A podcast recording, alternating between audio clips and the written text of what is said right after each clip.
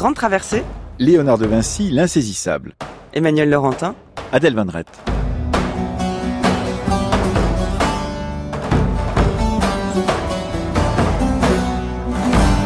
Bonjour Adèle. Bonjour Emmanuel. On continue aujourd'hui notre grande traversée sur les pas de Léonard de Vinci.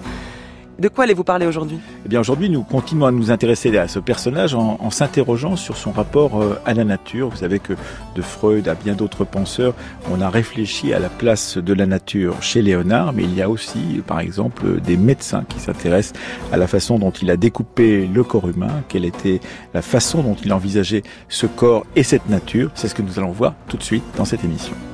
Et vous Adèle? Eh bien, après la Joconde lundi, la Sainte-Anne hier, aujourd'hui, troisième tableau, le Saint-Jean-Baptiste. À tout à l'heure. À tout à l'heure.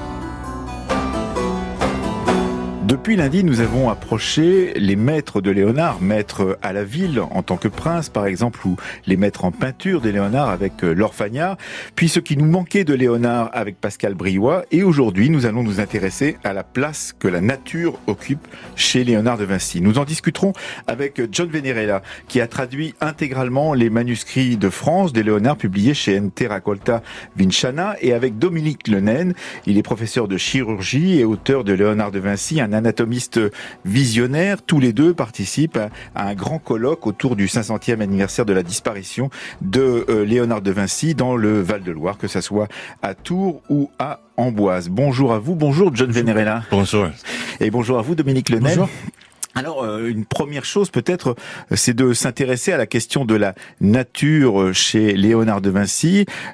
L'historien Patrick Boucheron était interrogé sur ce sujet en 2013 chez Aurélie Luneau sur France Culture dans l'émission La Marche des Sciences.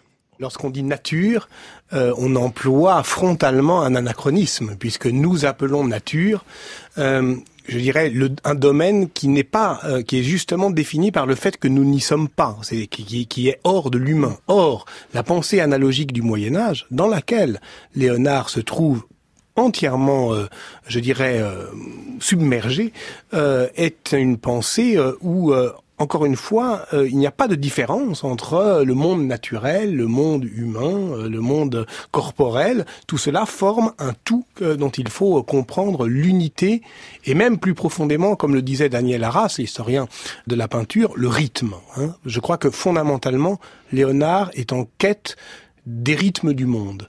Et ces rythmes du monde, il les cherche, je dirais presque indifféremment, dans la peinture, dans l'anatomie, euh, dans ce que nous appelons euh, la- la géologie. Et là, nous faisons effectivement une sorte de litanie des disciplines, nous qui sommes habitués justement à segmenter, qui était complètement étrangère euh, à la curiosité universelle et pragmatique de Léonard. Voilà ce que disait donc euh, Patrick Boucheron en 2013, euh, qui est aussi spécialiste de la figure de euh, Léonard et qui euh, volontairement plaçait Léonard de Vinci dans un milieu du Moyen Âge. Il disait, on est encore dans la pensée du, Moyen Âge. John Venerella, vous qui avez euh, traduit et, les euh, manuscrits de France de Léonard de Vinci, est-ce que vous trouvez ce terme de nature dans ces manuscrits ou est-ce que ce sont d'autres mots pour définir justement la place de l'homme dans le monde, euh, dans ces rythmes du monde, comme euh, le disait à l'instant même euh, Patrick Boucheron.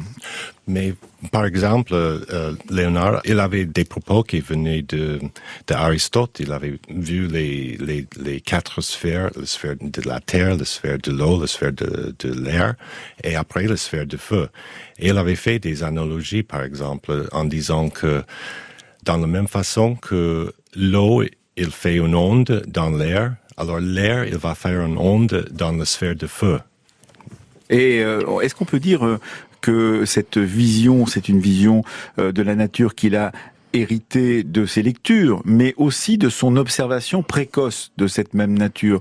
On dit souvent, et on aime bien dire que Léonard de Vinci a grandi dans un milieu donc rural, dans une toute petite ville euh, de Toscane et que cette ville effectivement était euh, plongée dans, dans une nature euh, qui était très riche en l'occurrence et que le jeune Léonard, en tout cas c'est ce qu'on a raconté après, le jeune Léonard aurait été un observateur de cette nature, John Venerella.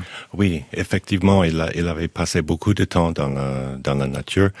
Et euh, il avait cette opportunité parce que il a grandi dans les fermes de sa famille. Son père était très, euh, il avait un grand succès euh, en tant que notaire à, à, Florence. Il continuait à retourner dans le même endroit pour acheter des nouveaux terrains et des fermes comme en, tant qu'investissement. Et donc c'est clair que le, le jeune Léonard il aura passé d'une ferme à l'autre en les visitant avec la famille. Il y avait un moment quand euh, sa grand-mère paternelle, elle avait une, une, une, four à céramique. Donc ils ont dit que vers l'âge de 10 ans, il aura allé là avec à vivre et, et commencer à apprendre des choses. Et puis son, son grand-père est important aussi, son grand-père paternel euh, Antonio, qui euh, euh, a une importance parce que effectivement c'est avec lui qu'il va peut-être découvrir euh, cette nature, John Venerella. Oui, oui, c'est, on dit que c'était le grand-père qui avait installé le, le grand joie de, de la nature dans le jeune Léonard. Et, et cette euh, découverte de la nature, est-ce qu'elle se traduit tout de suite en dessin? Ou est-ce que ces dessins vont venir progressivement? C'est-à-dire, on n'a pas de dessin de Léonard enfant, par exemple, ça n'existe pas. Non, non. Le premier, je crois que c'est 1478. C'est un fameux tableau qui maintenant est en, euh, en exposition à Vinci. Son premier euh, paysage. Alors ces paysages, ce sont les paysages euh, de Toscane, et il a euh, une vision particulière quand il va continuer plus tard à les peindre. Il a une vision particulière euh, qui est cette vision de haut, un peu cette vision de l'aigle qui lui permet de regarder de, de loin et de décrire des paysages qui sont fuyants, qui s'en vont comme ça vers l'horizon et qui font peut-être une des particularités du paysage tel qu'il est vu, de cette nature telle qu'elle est vue par Léonard de Vinci, John Venerella. Bah, C'est intéressant que vous dites le, vue d'aigle parce que maintenant il y a euh, en exposition à Buckingham Palace il y a les quatre grandes euh, cartes qu'il avait dessinées et on, on, les appelle les, les fameux les cél célébrées euh, cartes euh, à vue, à vue d'oiseaux et ils sont tellement euh, précis que euh, sur l'internet maintenant ils mettent le, le carte qu'il avait dessiné à côté de la version satellite. C'est vrai. Et, et, vous pouvez faire la comparaison de l'un à, l'autre. Et c'est vraiment, c'est génial ce qu'il avait fait. Euh, et cette, euh, ce dessin de, de paysage, cette observation de la nature va se traduire ensuite dans non pas simplement les paysages qu'il peint pour son propre plaisir, mais dans les tableaux qu'il va composer, où il va mettre des personnages au cœur de cette nature, que ce soit euh, la Sainte-Anne ou d'autres euh, personnages qui vont être placés au cœur de la nature. Et comment fait-il pour faire la relation entre ces paysages qu'il a vus, qu'il a peints euh, parfois, et puis euh, l'intégration des hommes et des femmes des, de ces personnages qu'il met à l'intérieur de ces tableaux, John Venerella. Comment fait-il le lien entre les deux? Mais ça, c'est ça, ça, je crois que ça s'appelle la composition. C'est vrai que les, les éléments naturels, comme le, cyprès ou les fleurs qu'on voit par terre, euh, ça c'est ils sont toutes naturelles. Ils n'inventent pas la nature dans ces, ces tableaux. Vous voulez dire qu'il n'invente pas la nature Ça n'est pas un paysage d'invention. C'est d'abord des croquis. Ce sont d'abord des croquis. Ce sont des, prises sur le vif, pourrait-on dire, des, personnages, des oiseaux, des, fleurs et, de la nature. Et ensuite, il récupère ces croquis, il récupère, récupère ces fleurs, ces, euh, oiseaux et ces autres euh, animaux pour les intégrer dans une composition. C'est comme ça que ça se passe?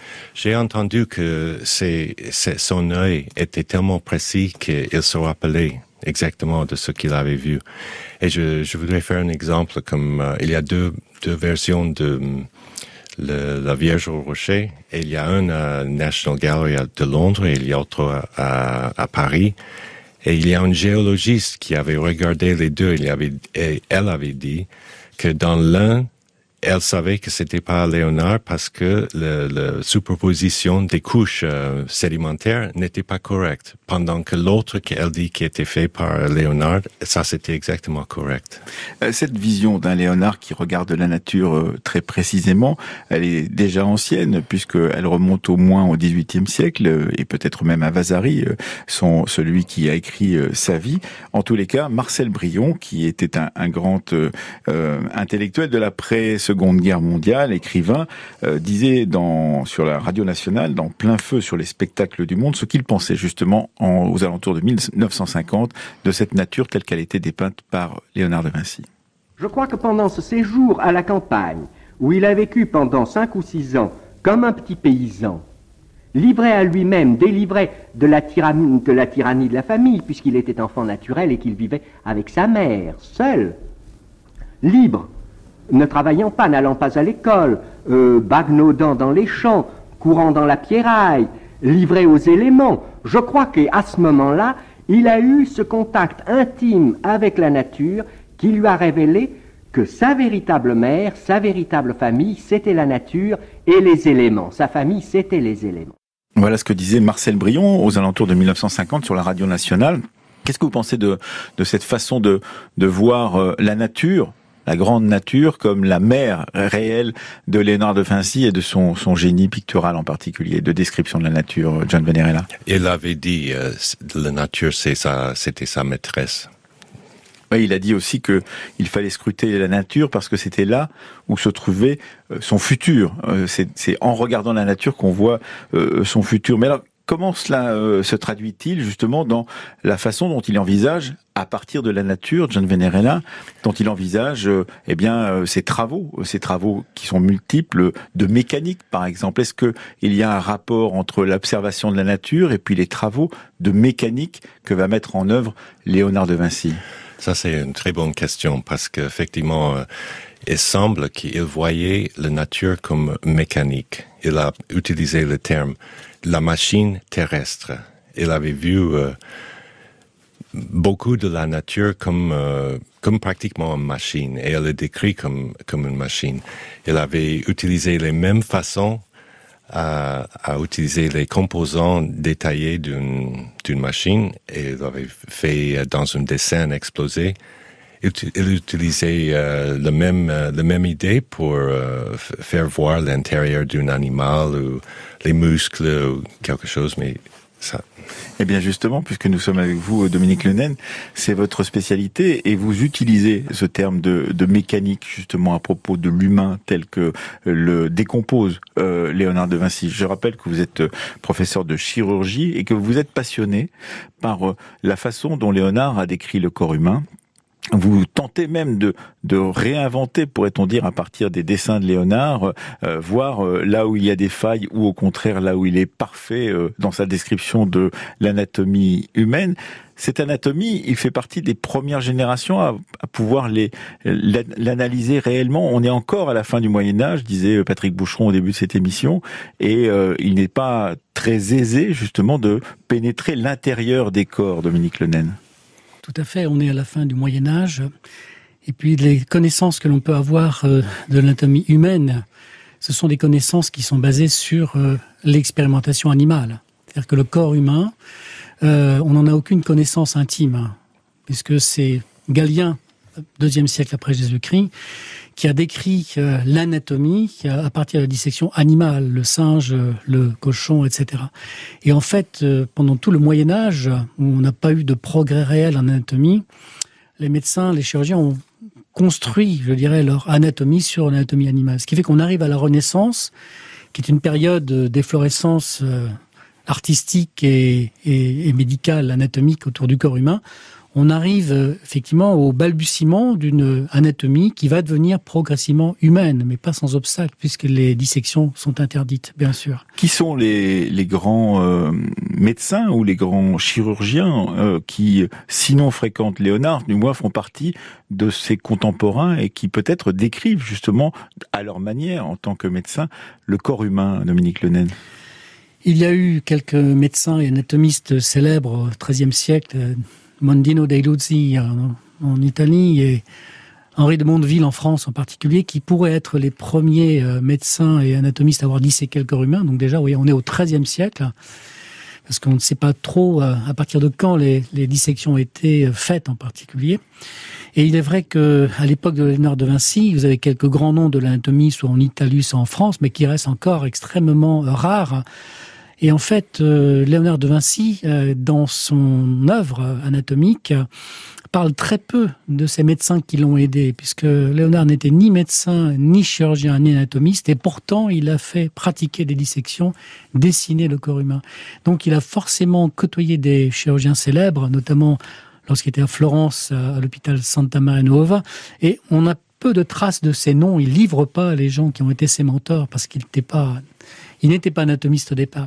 Donc vous voyez que finalement le euh, les relations de Léonard avec l'anatomie sont pas pas simples du tout, et il est très possible qu'il ait assisté euh, à des dissections dans sa jeunesse mhm.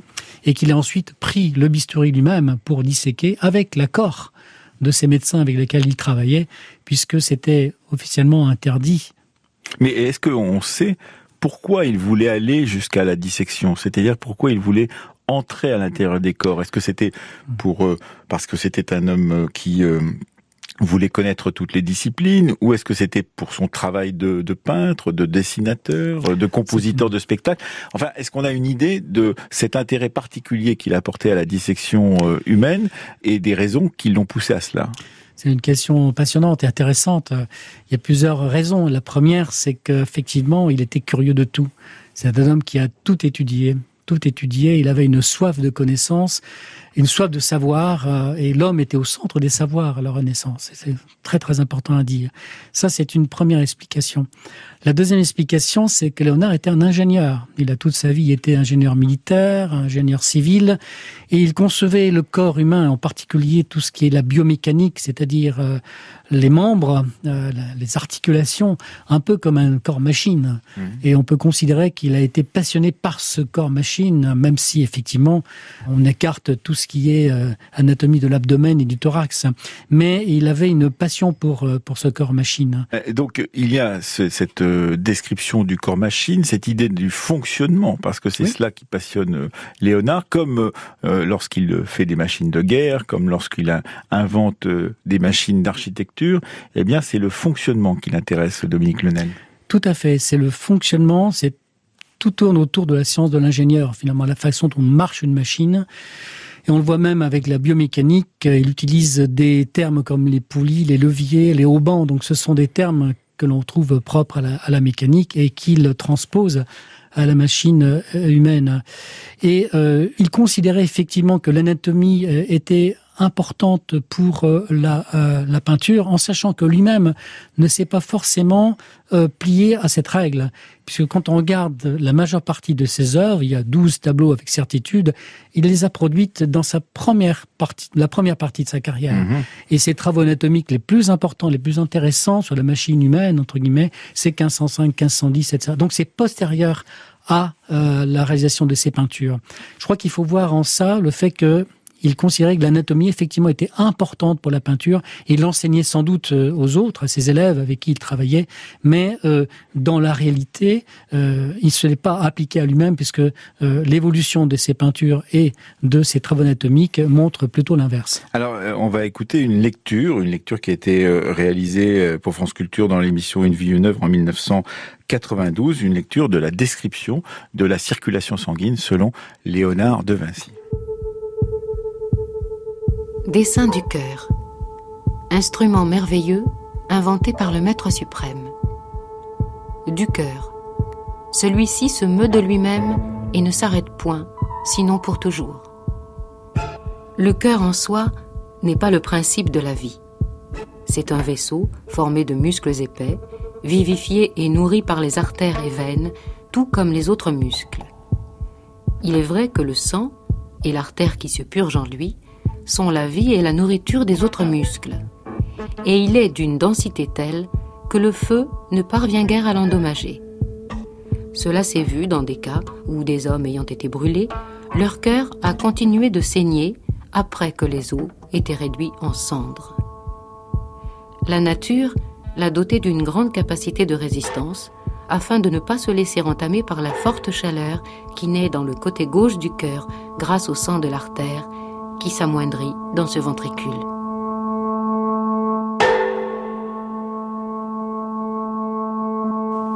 Une lecture donc euh, de la circulation sanguine telle qu'elle a été euh, conçue et, vue par euh, Léonard de Vinci dans une émission de 1992 de France Culture, Une vie, une œuvre, par Jacqueline Taus. Qu'est-ce que vous pensez de cette description? Parce que tout compte fait, on peut se dire, c'est peut-être un génie, mais c'est un génie de son temps.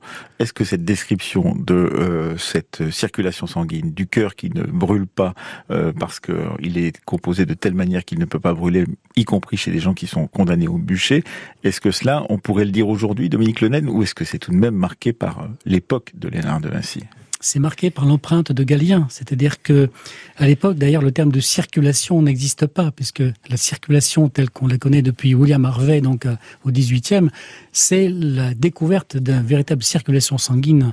À l'époque, on sait que le cœur existe, effectivement, qu'il qu'il donc euh, transmet une certaine chaleur, mais d'ailleurs, cette chaleur, elle est amoindrie par euh, l'arrivée de l'air des poumons, ce qu'on appelle le pneuma, c'est-à-dire qu'on a euh, un cœur dont la chaleur va être euh, tempérée, je dirais, par l'air pulmonaire. Et puis, Léonard savait malgré tout, il n'était pas loin de découvrir la circulation sanguine, puisqu'il a montré qu'il y avait des fluides, qu'il y avait du sang dans les artères. Alors, il est resté attaché au fait que le sang veineux nourrissait les tissus, mhm. muscles, etc. Et que le sang artériel, comme euh, quand on dit qu'il y a plus de sang dans les artères, il y a de l'air quelque part. C'est pour ça qu'on cette tradition de, du sang qui véhicule de l'air, donc l'air du poumon qui vient, euh, je dirais, euh, tempérer la, la chaleur des, des, artères, ça vient un petit peu de là. Et donc il est resté fidèle à cette cette observation de, de Galien, mais il était pas loin de découvrir la circulation sanguine. Deux éléments. Premier élément, il a montré que dans l'aorte c'est-à-dire l'artère qui est juste à la sortie du ventricule gauche, il se passe une espèce de tourbillon. Et ce tourbillon, donc, est un mécanisme physique, il a bien démontré. Il a même euh, demandé ou expérimenté peut-être d'ailleurs euh, réaliser une aorte de verre, une aorte de verre qui permettait justement de voir comment se comportait à l'intérieur euh, le, sang ou un liquide, un fluide. Et donc ce tourbillon était censé justement euh, amoindrir aussi la chaleur du sang artériel. Et la deuxième chose, c'est qu'il a fait une expérience. À l'époque, euh, on tuait les cochons en Toscane avec un poinçon pointé dans le cœur, et il a observé le, la dynamique de ce poinçon donc dans le cœur des porcs avant qu'il meure. Le, le porc ne mourait pas instantanément, mhm. et donc il a euh, pu montrer justement le mouvement du cœur, donc les systoles, les diastoles, c'est-à-dire euh, le, le cœur qui, euh, qui, chasse, voilà, qui rétracte et qui se gonfle en plus de sang. Et il a donc mis un, fait un parallèle entre le mouvement de ce poinçon à travers la cage thoracique du cochon et puis le cœur. Donc il a montré qu'il y avait des mouvements de rétraction, de dilatation du cœur. Donc Peut-être était-il à deux doigts de découvrir euh, la circulation sanguine, mais il ne l'a pas fait. Alors, néanmoins, vous êtes fasciné en tant que chirurgien par euh, un élément que je ne comprenais pas parce que je n'ai jamais fait d'études de médecine, l'élément de la pronosupination. Vous dites que c'est fascinant la façon dont il euh, il décrit en dessin cette pronosupination. Alors, dites à nos auditeurs d'abord ce qu'est la pronosupination, Dominique Lenen. La pronosupination, c'est simplement la rotation de l'avant-bras quand le coude est bloqué contre le thorax, on peut tourner sa main vers le sol ou sa main vers le plafond. C'est ça, la pronosupination. C'est un mouvement de rotation de l'avant-bras. C'est un mouvement qu'il a passionné. Il a cinq, peut-être quatre, cinq planches où il décrit et dissèque ce, ce, mouvement. Et ce qui est étonnant, c'est qu'il a compris ce mouvement. C'est-à-dire que ces mouvements sont dévolus à quatre muscles qui marchent par couple, deux par deux. Il les a dessinés et quand il enlève tous les muscles d'un bras en gardant que ces quatre muscles-là, ces quatre muscles font ce mouvement de rotation de l'avant-bras. Donc il a compris à quoi servaient ces muscles. Je me suis demandé pourquoi un tel, euh, un tel intérêt pour, euh, pour ça. C'est encore l'ingénieur qui parle. C'est-à-dire que chez les vertébrés, sur les oiseaux, les mammifères comme euh, le dauphin, comme la baleine, le bras est le même. On a le même schéma du bras. Et l'avant-bras existe chez tous les vertébrés avec deux os, mais qui tournent pas. Euh, chez l'homme, vous avez une rotation de l'avant-bras qui se fait. Donc ce mouvement de rotation de l'avant-bras, là, je pense, euh, euh, passionné sur le plan mécanique. Et pas simplement parce que c'était de cette main qu'il pouvait peindre, ou de cette main qu'il pouvait sculpter. Sans doute aussi, parce qu'il a, bien sûr. Et puis un autre élément, c'est que hum, quand on regarde ce qui se passe au niveau des articulations du coude et de l'avant-bras qui permettent cette rotation, on a un phénomène, un effet cardan le cardan n'avait pas encore été découvert. Hein. Cardano, c'était vraiment euh, un tout petit peu après, mais on a presque l'impression qu'il est précurseur de cet effet cardan. C'est quoi l'effet cardan? L'effet cardan, c'est une, c'est difficile. C'est, c'est la rotation dans l'espace de deux pièces qui permet un mouvement quasiment circulaire. Voilà. Donc c'est pour ça que quand on tourne le bras, l'avant-bras, le coude fléchi, on peut mettre la main, on peut la positionner dans toutes les situations de l'espace. Et c'est ça qui a à mon avis, interpellé Léonard de Vinci. Alors voici ce qu'il pouvait écrire. D'ailleurs, Léonard de Vinci, il disait, souviens-toi de ne jamais modifier les contours d'aucun membre en enlevant un muscle pour en découvrir un autre. Et si tu enlèves seulement des muscles dont l'une des lignes de contour est aussi celle d'une partie du corps duquel tu l'as détaché, tu devras indiquer par un pointillé le contour du membre supprimé du fait de l'amputation d'un muscle. Donc une extrême précision, pourrait-on dire, de ce que les muscles sont liés d'une certaine façon les uns aux autres et que si on veut aller à l'intérieur d'un bras, par exemple, eh bien, il faut enlever les muscles supérieurs pour voir ce qu'il y a dessous, mais il faut continuer à les indiquer pour éviter justement euh, de tromper celui qui va vous lire. Vous avez tout dit dans cette question. Et, d'ailleurs, c'est merveilleux cette phrase, parce qu'il montre qu'il a une vision éthique de l'anatomie. C'est-à-dire qu'il ne fait pas comme André Vézal. André Vézal, quand on voit ses cadavres dépecés au fil du temps... André Vézal, c'est quelle date? André Vézal, il a sorti son, son ouvrage le plus connu, qui est le De Humani Corporis Fabrica, en, en 1543. Donc c'est 40 ans plus tard. c'est donc, mais c'est très peu de temps après. André Vézal représente des dissections avec des muscles qui pendent. Voilà, hein, donc le cadavre est dépecé, il est en lambeaux quelque part. Mhm. C'est une vision qui est absolument affreuse. Euh, Léonard de Vinci, au contraire, il a une vision beaucoup, plus respectueuse des tissus. Et effectivement, quand il enlève un muscle pour dévoiler ce qui se cache en dessous, eh ben, on, met des pointillés pour, euh, voilà, pour figurer la position qu'il avait au départ. Et c'est une vision qui est totalement différente de celle d'André Vézal et que je trouve très respectueuse de la nature de l'homme. Alors, euh, on va écouter tout de suite un, autre extrait de l'émission La Marche des Sciences, dans lequel était se trouvait Patrick Boucheron sur la question du scientifique, pourrait-on dire Léonard de Vinci, même si c'est un, un peu un anachronisme de parler de ce terme-là pour Léonard, donc le scientifique Léonard de Vinci, et cette question de l'imitation de la nature, puisque effectivement c'est ce qu'on a souvent voulu dire ou voir euh, de Léonard de Vinci. Il faut tout de même rappeler que pendant très longtemps, pour avoir une chance de voler, il fallait surtout éviter euh, de battre des ailes. Et donc, euh, Léonard, tentant de construire des machines en imitant la nature, conduisait la science dans une impasse. Une impasse glorieuse, une impasse magnifique, celle que nous ne cessons d'admirer, mais une impasse tout de même, parce que, au fond, ce grand décloisonnement des savoirs dont a parlé Erwin Panofsky et qui définit ce moment euh, renaissant, où tout communique, où microcosme, macrocosme, il est évidemment enthousiasmant pour notre propre, j'allais dire, post-modernité, mm. mais ce n'est pas avec ces idées-là qu'on va réaliser euh, la euh, révolution scientifique. Voilà ce que disait donc euh, euh, Patrick Boucheron dans l'émission La Marche des Sciences. Euh, c'était en 2013 sur France Culture au micro d'Aurélie Luneau. Alors Dominique Lenaine, cette question, voilà, un génie, mais un génie qui veut imiter tellement la nature, qui veut la tellement observer qu'au bout du compte, il se trompe. Effectivement, les battements d'ailes de la chauve-souris ne sont jamais assez rapides pour pouvoir soutenir un homme tentant de, de voler. C'est pourtant ce que voyez ou croyez voir, en tous les cas, Léonard de Vinci dans son travail d'ingénieur et d'architecte. Léonard de Vinci euh, imitait probablement, mais euh, il a été aussi euh, un inventeur et aussi un innovateur. Il a aussi beaucoup travaillé par analogie. voilà ma réponse en fait. L'anatomie étant la base de, ma, réponse et les, sciences aussi, c'est celle-là. C'est-à-dire qu'il n'a pas forcément fait qu'imiter la nature, il a imité la nature parfois pour pouvoir la transcender. Et il a notamment beaucoup innové, en particulier à partir de découvertes de de mécanique euh, ou même au niveau du corps humain, il a beaucoup amélioré et innové dans euh, ce qui existait déjà, donc dans le sens de l'amélioration. Et c'est en ça que euh, par moment on lit que Léonard a été un usurpateur quelque part qui s'est qui s'est comment dire ça il s'est approprié. quelques inventions. Euh, et quand on regarde de plus près, euh, en tout cas, c'est l'analyse que j'en fais, c'est qu'il a, mon, à mon, mon sentiment, c'est qu'il a amélioré euh, certaines descriptions qui ont pu être faites. Par exemple, je prends le cas de l'homme du Vitruve. Mm-hmm. Euh, l'homme du Vitruve, qui finalement donc est cet homme qui est donc dans un cercle parfait, un carré parfait. Léonard l'a repris euh, bien entendu sur ce fameux dessin euh, très célèbre.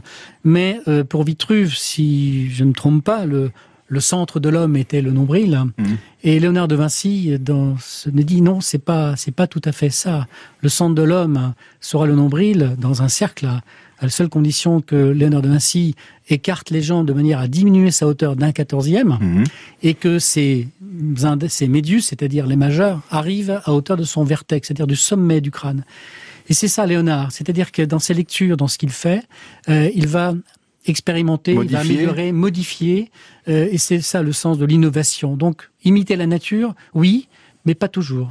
Et euh, il y a tout de même chez Léonard un goût pour le mouvement, un intérêt pour le mouvement que vous décelez, vous, en tant que spécialiste de chirurgie, en regardant la façon dont euh, Léonard a travaillé l'anatomie euh, humaine ou l'anatomie des animaux, un goût pour le mouvement qui est au cœur de sa science ou de sa discipline, la façon dont il conçoit justement la place de l'homme dans cette euh, nature, même si c'est un anachronisme que de le dire, Dominique Lenaine. Tout à fait. Le mouvement est au centre de ses études, de ses descriptions, de ses travaux.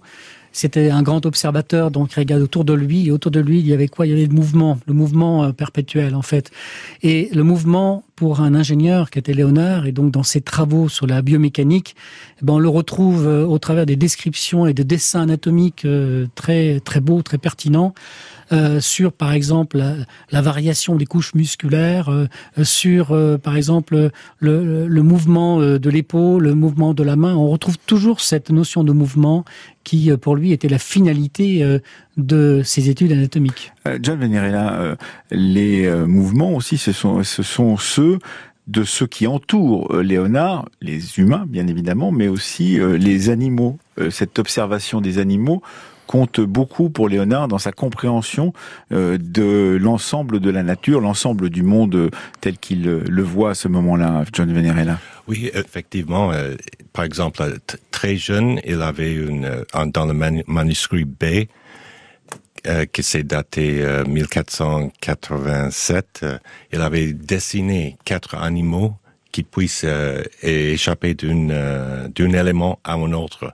Et je vois ça comme une inspiration. D'un élément à un autre. Oui, par exemple, le libellule, il, euh, il y a les œufs qui sont pendus euh, dans un élément dans, dans l'eau et après ils échappent dans l'air. D'accord. Ou Autrement, par exemple, il avait mis les chauves-souris aussi et euh, le, le poisson volant. C'est un, animal qui échappe d'un un élément à un autre. Et c'est clair que ça, c'était une inspiration pour lui. Vous parlez de, mouvement, et alors il, a commencé à avoir les, idées du vol. Mais justement, c'est en observant ces animaux, mais ces animaux un peu particuliers, justement, qui euh, appartiennent à deux des sphères euh, telles que vous les avez décrites tout à l'heure, euh, qui ont été pensées en Grèce antique et en particulier par Aristote. Et ces personnages qui sont entre deux mondes, d'une certaine façon, qui, l'ont visiblement intéressé dans ce type de dessin, John Venerella. Oui, je, vois que lui, il vo- voyait soi-même euh, entre deux éléments, et, peut-être euh, plusieurs éléments. Mais c'était clair qu'il avait inspiration de, cette euh, possibilité d'avoir des, degrés de mobilité dans des autres mondes. Alors, on- va écouter tout de suite un, un morceau de musique euh, qui date de cette période, euh, joué par euh, l'ensemble Capella delle Torre, Tutto il Mundo et Fantasia, tout le monde est un rêve.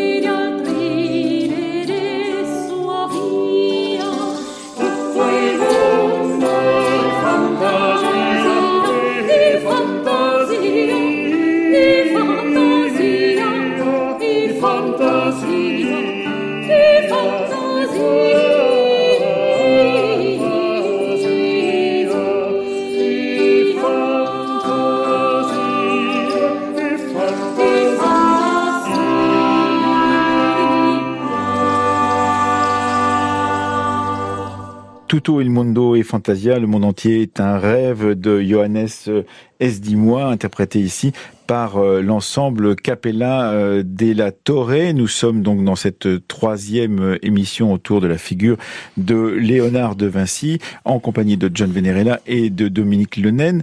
Une des questions que l'on se pose autour de cette, euh, ce rapport, pourrait-on dire, à la nature, c'est le rapport à ce qui permet de regarder la nature, Dominique Lenaine. Est-ce qu'il s'est intéressé à l'œil? Puisque l'œil du peintre, l'œil de l'ingénieur, c'est au cœur, a priori, de, sa perception de cette même nature. Est-ce que, en tant qu'anatomiste, vous avez vu dans les carnets de Léonard euh, une description de la façon dont euh, fonctionnait l'œil humain? Concernant l'œil, il a dessiné essentiellement donc l'œil, les deux yeux avec leur, euh, nerf optique que l'on voit sur les coupes de cerveau. Et pour lui, l'œil était au centre, euh, je dirais, l'œil était la fenêtre de l'âme. Il l'a écrit, l'œil, la fenêtre de l'âme. C'est-à-dire que pour lui, l'œil, c'était un intermédiaire entre la vision et puis le cerveau, la pensée, et qui permettait même de connaître d'ailleurs les états de l'âme à partir de euh, la vision extérieure, c'est-à-dire l'analyse du visage. Et donc, il a été très intéressé par l'œil. Sinon, euh, des études ou des dessins sur l'anatomie même de l'œil, euh, je n'en ai pas vu personnellement. Donc, je pense qu'on a très peu de très peu d'éléments sur euh, sur l'anatomie de l'œil en lui-même. Oui, John Venerella sur cette question de l'œil, fenêtre de l'âme. Bah, il a il a écrit tout un manuscrit. C'est le manuscrit D de France. C'est tout autour de le mécanisme de l'œil on a trouvé que hum, presque tout qu'il a écrit, c'est c'est pas vrai maintenant. Par, mais ce qui est intéressant, c'était le processus de d'étudier, de, chercher, de, de comprendre comment ça marche euh, l'œil. Euh, quand vous parlez de, l'âme, de, de, la fenêtre de l'âme, c'est intéressant parce que il y a une, une, euh, une distinction entre la partie mécanique et la partie spirituelle. Comme par exemple quand euh, quand il avait fait sa fameux euh, dessin de cohésion avec un homme et une femme, il avait indiqué qu'il il fallait séparer les parties spirituelles de la partie euh, matérielle. Et, donc, quand vous parlez de, l'âme, ça c'est ça c'est pas mécanique, ça c'est pas mais on, dit, et vous le dites, euh, qu'effectivement, il a des intuitions, mais qu'elles ne fonctionnent pas toujours, et qu'aujourd'hui, ce qu'il dit sur l'œil ne correspond pas aux connaissances que l'on a aujourd'hui, John Venerella. Donc ça veut dire qu'il est bien un homme de cette fin du Moyen Âge, euh, avec les connaissances qui sont acquises par les euh, euh, médecin en particulier euh, de la Rome antique et, que cette transmission s'est en fait euh, par l'intermédiaire des manuscrits jusqu'à lui, redécouvrant ces manuscrits, retravaillant à partir de là, il a des intuitions, il emmène sa recherche, pourrait-on dire, d'un côté, ça n'est pas toujours la, la, plus pure réussite, en l'occurrence, il ne réussit pas toujours à, à aller vers ce que l'on connaît aujourd'hui, à savoir la façon dont fonctionne soit la nature, soit l'être humain. Oui, et en plus, euh, il était contraint parce que parfois il devait écrire ou indiquer ce qui était une idée euh, euh, fixée déjà dans son époque pour pas avoir des problèmes. Et... Ah, vous pensez qu'il avait euh, la connaissance des risques qu'il pouvait prendre à, euh, euh, à être trop en avance par rapport à, à, à la pensée de ceux qui l'entouraient, c'est cela? Et il avait dit, et beaucoup plus j'aurais pu écrire si ça ne me mettait pas en danger. Ah, il a écrit cela? Euh, Dominique Lenaine sur cette question, c'est-à-dire sur l'acceptabilité, pourrait-on dire, euh, des euh, intuitions de Léonard de Vinci par ses contemporains. C'est très intéressant ce que disait John tout à l'heure, parce que il faut remettre Léonard dans le contexte de l'époque. C'est que la médecine et notamment l'anatomie vit sous l'ère galénique. Encore Galien est très très présent dans euh, les ouvrages. Et être anti-galéniste, c'était euh, quelque part euh, s'affranchir et se mettre en danger. Et donc, on était pro-galéniste ou anti-galéniste. Et c'est vrai que Léonard de Vinci, comme Vézal, ont commis des erreurs Par exemple, quand on prend le dessin dont parle John sur euh, l'acte sexuel, euh, on voit par exemple euh, un canal imaginaire d'ailleurs qui relie l'utérus au sein de la femme. Ce canal, Léonard ne l'a jamais observé puisqu'il n'existe pas, mais il existe dans les écrits. Et donc, Léonard s'est affranchi avec prudence sans doute. On ne sait pas euh, quelle a été cette jusqu'où il a été pour faire ça, mais il s'est affranchi quelque part, mais avec prudence de la pensée galénique qui était très prégnante à l'époque jusqu'à Vézal, compris qu'il a aussi commis certaines erreurs pour éviter sans doute d'être taxé d'anti-galéniste, parce qu'à l'époque, il, il, ne fallait pas être euh, anti-galéniste. Ça veut donc dire que jusqu'au cœur du XVIe euh, siècle, plus tard, après la mort de Léonard de Vinci, donc euh, moins de 500 ans par rapport à aujourd'hui, eh bien, il y a cette prévention à, à, remettre en cause des idées qui sont acceptées par tout le monde, Dominique Lenel? Tout à fait, des idées qui sont acceptées depuis mille ans. Euh, donc il a fallu, c'est comme toutes les idées, il a fallu s'en affranchir assez progressivement. Et évidemment, Galien, il a eu la, fin de son règne, c'est même c'est le 17e, ça va jusqu'au 17e, euh, notamment concernant la circulation sanguine. Et c'est finalement, puisqu'on parle de la circulation sanguine, euh, on l'a évoqué tout à l'heure, c'est William Harvey qui a bousculé ces traditions galéniques. Mais il aurait fallu, par exemple, sur la circulation sanguine, attendre le 17e pour euh, mettre à défaut les écrits de, Galien. Donc il a eu une, présence réelle et énorme sur l'anatomie.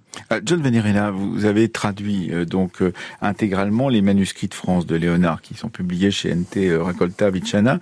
Est-ce qu'il est difficile de se placer en tant que traducteur, quelqu'un qui tente de parler à des contemporains d'aujourd'hui de cette littérature et de ce qu'écrit euh, euh, Léonard de Vinci. Est-ce qu'il est difficile de trouver les mots pour pouvoir dire ce que voulait dire Léonard dans ses écrits. Est-ce qu'il est euh, compliqué parce que il faut retrouver l'état d'esprit euh, de cette période du début euh, du XVIe siècle, par exemple, ou de la fin du XVe siècle? Il faut retrouver les références qui sont intuitivement placées dans ces textes. Comment fait-on pour faire cela, John Venerella? C'est une très bonne question et ça, revient à, l'idée de les choix qu'il faut faire en, faisant une traduction. Et ce que je trouve que c'est le mieux, c'est d'essayer d'être le plus simple possible et de ne pas inventer et de laisser parler euh, Léonard le plus, le plus clair que possible. Comme par exemple, parfois il utilise euh, plusieurs mots pour indiquer la même chose. Et donc j'essaie de mettre le, les termes différents le plus proche possible. Autrefois, comme par exemple, il est très répétitif et il utilise le même mot quand, ou en français ou en italien ou en anglais, on ferait l'effort pour changer varier, mais lui, il utilise la même chose. Donc, le meilleur, c'est de mettre exactement comme, il avait dit. Mais néanmoins, quand on traduit, on doit aussi accompagner sa traduction d'un appareil de notes pour essayer de, de, de, faire comprendre à un lecteur contemporain ce que voulait dire Léonard. Et c'est dans cet appareil de notes qu'on doit tenter, euh, sans parfois toujours y parvenir, mais qu'on doit tenter de faire comprendre quel était le monde de Léonard, quel était son monde mental, pourrait-on dire, son, idée de, la vie, du monde, de la nature dont on parle depuis le début de cette émission. Donc il y a euh, véritablement une, une, tentative de description du cerveau de Léonard à travers une traduction, par exemple. Exactement. On ne peut pas négliger le milieu euh, intellectuel dans lequel il a vécu. Comme par exemple, euh, il y avait euh, le précurseur de, physique moderne, on, parle de la, théorie de impetus, est indiquée par Nicole euh, Thomas euh, Bradwardine euh, et, des autres. Dans le man manuscrit M, euh, Léonard essaie à comprendre la force de la nature, force de mouvement. Et le mouvement, ça fait grande partie de la nature aussi. Et, et cela, euh, comment le rend-on? Comment fait-on en sorte que le lecteur contemporain puisse le, le comprendre, justement, ce monde mental euh, de Léonard de Vinci? On, on connaît euh, sa bibliothèque, on sait à peu près ses lectures, mais il faut comprendre aussi comment un personnage comme celui-ci a fait naviguer son regard entre tel et tel livre et qu'il en a tiré quelque chose de différent de ce qui était écrit, par exemple. Ça, ça c'est un point très intéressant parce que effectivement, on dit maintenant qu'il y a dans les dernières 50 ans, on a fait plus de progrès que dans les dans les 500 ans avant. C'est vrai? Oui, parce que effectivement, on, a fait des traductions de des choses que n'étaient pas traduites avant, et on ne pouvait pas mettre en contexte les inscriptions de Léonard, comme par exemple maintenant il y a une euh, par Marshall Clagett à, à l'University of Wisconsin. Il a euh, fait une grande une grande œuvre, il s'appelle uh, The Medieval Archimedes, pour, mettre en contexte uh, l'impact d'Archimède uh, sur ce que, ce Léonard a écrit. Mm, avant, quand Léonard a été traduit, on disait que ça c'était Léonard, mais maintenant, avec ces nouvelles traductions, on peut voir que ça c'était dans l'air intellectuel du, temps. Oui, euh, Dominique Lenin, c'est extrêmement intéressant parce que cela aussi euh, disons, euh, relativise euh, l'idée traditionnelle du génie. Et il était un génie, on le sait, il avait un caractère génial, mais néanmoins, il était aussi un homme de son temps, et à partir de ce moment-là, comprendre ce qu'il y avait dans sa tête, mais qui était aussi peut-être dans la tête de beaucoup d'autres à la même époque, au même endroit, c'est important. Tout à fait, c'est un homme de son temps, c'était peut-être un génie universel, mais il avait ses forces et également ses faiblesses ses faiblesses parce qu'il était resté fidèle à des écrits, en tout cas, dont on a vu tout à l'heure euh, la limite. Euh, ses faiblesses, et en tout cas, c'est un homme de son temps aussi, puisqu'il a étudié donc des textes, en tout cas, euh, il a étudié par l'intermédiaire de mentors qui l'ont expliquer la façon dont, dont les textes se lisaient, puisqu'il a appris le latin que vers 30, 40 ans. Mhm. Mais euh, voilà, il était un homme de son temps, il a lu, il s'est fait donc expliquer un certain nombre de choses par des menteurs, et puis il a ensuite observé par lui-même. Donc finalement, ce n'est jamais autre chose que un homme de son temps. Aujourd'hui, il serait sans doute euh, dans notre dans notre monde d'aujourd'hui un peu le même, c'est-à-dire qu'il baserait ses connaissances sur des acquis, il observerait également, sauf qu'aujourd'hui, on est incapable d'avoir toutes ces connaissances en un seul homme. Hein. Et c'est ça qui fait notre admiration. Oui, et, ce qui fait aussi votre admiration, parce qu'on peut se demander comment le professeur de chirurgie que vous êtes en est venu à se passionner à ce point vis-à-vis de la personnalité de Léonard au point d'en faire effectivement un travail. Vous avez un second travail à côté de votre métier de chirurgien. C'est vous vous intéressez à Léonard de Nicklenen C'est depuis euh, que j'ai passé une thèse d'histoire des sciences et des techniques à Nantes, donc en 2005, vous voyez. Et donc ce personnage est venu comme ça par hasard, il s'est incrusté et depuis. Euh, tous mes travaux concernant Léonard de Vinci euh, tournent autour de l'anatomie à partir de cette date, depuis cette date-là. Et c'est vrai que quand on est chirurgien et orthopédiste, comme je le suis, mhm. donc euh, où on passe notre vie euh, à traiter des articulations, des os, etc., et donc des membres en particulier, on peut être admiratif quant au travail, l'apport de Léonard en anatomie. Oui, mais est-ce que cela peut aider? Alors, autre chose que la documentation, parce que, en l'occurrence, vous vous documentez sur les connaissances autant de Léonard, d'un personnage comme Léonard, mais en tant que chirurgien, ça vous a aidé à quoi? Est-ce que votre pratique euh, a été, euh, disons, euh, transformée ou pas du tout par la connaissance de Léonard? Pas vraiment. Par contre, ce qui est très important avec les étudiants, c'est que je leur dis que l'histoire est très importante. Nos étudiants en médecine actuellement pensent que tout part d'aujourd'hui. Et je crois que Léonard et d'autres ont fait l'histoire et que l'histoire fait notre présent. Et donc, il est très important pour nous, par contre, de bien faire comprendre que les célèbres anatomistes et autres, les gens qui ont fait notre histoire, il faut les connaître parce que beaucoup de choses que l'on pense aujourd'hui d'écrire ont déjà été décrites il y a pas mal de temps et qu'il faut lire. Et puis il y a aussi cette dimension de la mécanique intellectuelle, c'est-à-dire de voir comment, euh, eh bien, peut-être aujourd'hui, un homme qui serait euh, de la trempe euh, d'un Léonard euh, serait obligé, comme vous le disiez tout à l'heure, de garder une partie de l'acquis de sa propre culture, de s'en détacher sur certains sujets pour pouvoir être, disons, en avance dans tel ou tel domaine sur ses contemporains. Tout à fait. Tout à fait. Euh, euh, John Venerella, sur euh, cette question peut-être aussi de l'intérêt que vous portez à Léonard de Vinci, comment cela vous est-il venu et pourquoi, au bout du compte, considérez-vous qu'il était utile de passer tant de temps à, à faire la traduction justement de ces manuscrits de France de Léonard de Vinci comme vous l'avez fait vous-même? Je dirais que l'inspiration aussi c'est une valeur. C'est même si j'ai j'ai rien dans les mains, j'ai une inspiration dans le cœur. Et, je, pense que beaucoup de gens approchent Léonard de Vinci avec cette idée de, de, grande inspiration. Mais une inspiration qui tient à cette figure du génie. Est-ce que vous avez toujours considéré, comme beaucoup de gens, que on était là face à un, génie exceptionnel, ou est-ce que c'est par curiosité pour voir jusqu'où il était allé, euh, comment il réfléchissait, comment il pensait, que vous êtes entré à ce point dans les manuscrits de Léonard? Ce que je trouve intéressant, c'est que il était une vraie personne. On dit génie et, ça fait sembler euh, inapprochable. Mais comme vous voyez dans ses écritures, il faisait des raisonnements euh, comme nous. Par exemple, dans, dans un codex euh, Arundel, il avait donné une explication de pourquoi il savait que le mouche faisait son bruit avec ses, ses ailes plutôt qu'avec la bouche. Il avait dit que, oui, il avait dit, alors si c'était la bouche, alors ça, ça voulait dire qu'il devait avoir des grands, grands poumons et euh, on, on, aura senti euh, un grand silence quand il devait inspirer. et donc il savait que c'était c'était les ailes après ça. Et c'est bizarre, ça fait rire. Mais en même temps, sur le même feuille, il avait fait euh, une euh, observation très très importante sur le vol par exemple. Là, il avait dit, alors l'air, il, va beaucoup plus vite sur une surface qui est lisse et propre plutôt qu'une surface qui a des poils. Et ça, c'est une inspiration de l'idée que sur le partie plus haut de l'aile, l'air va plus vite. Et alors ça, ça nous rapporte à le principe de Bernoulli.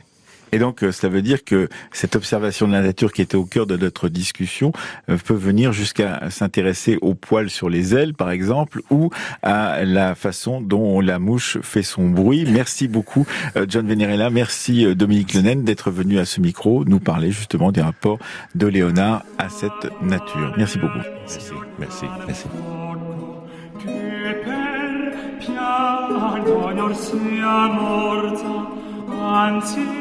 certa qual mi ascolta seria a poco a poco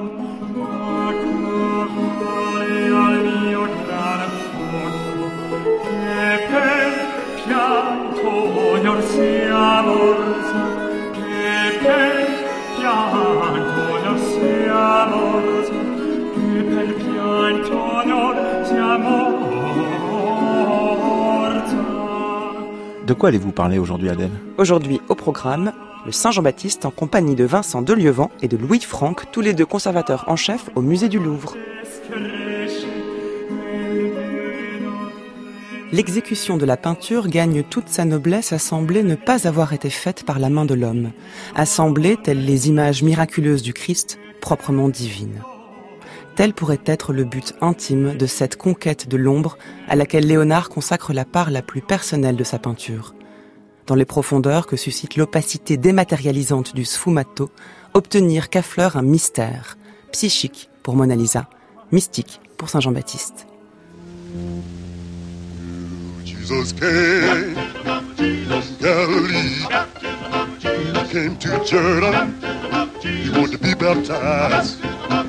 Old man John, my old man John. But John forbade him, forbade him saying, I have need to baptize thee. Now come on under, come on under, come on under, come on under, come on under. When he was baptized.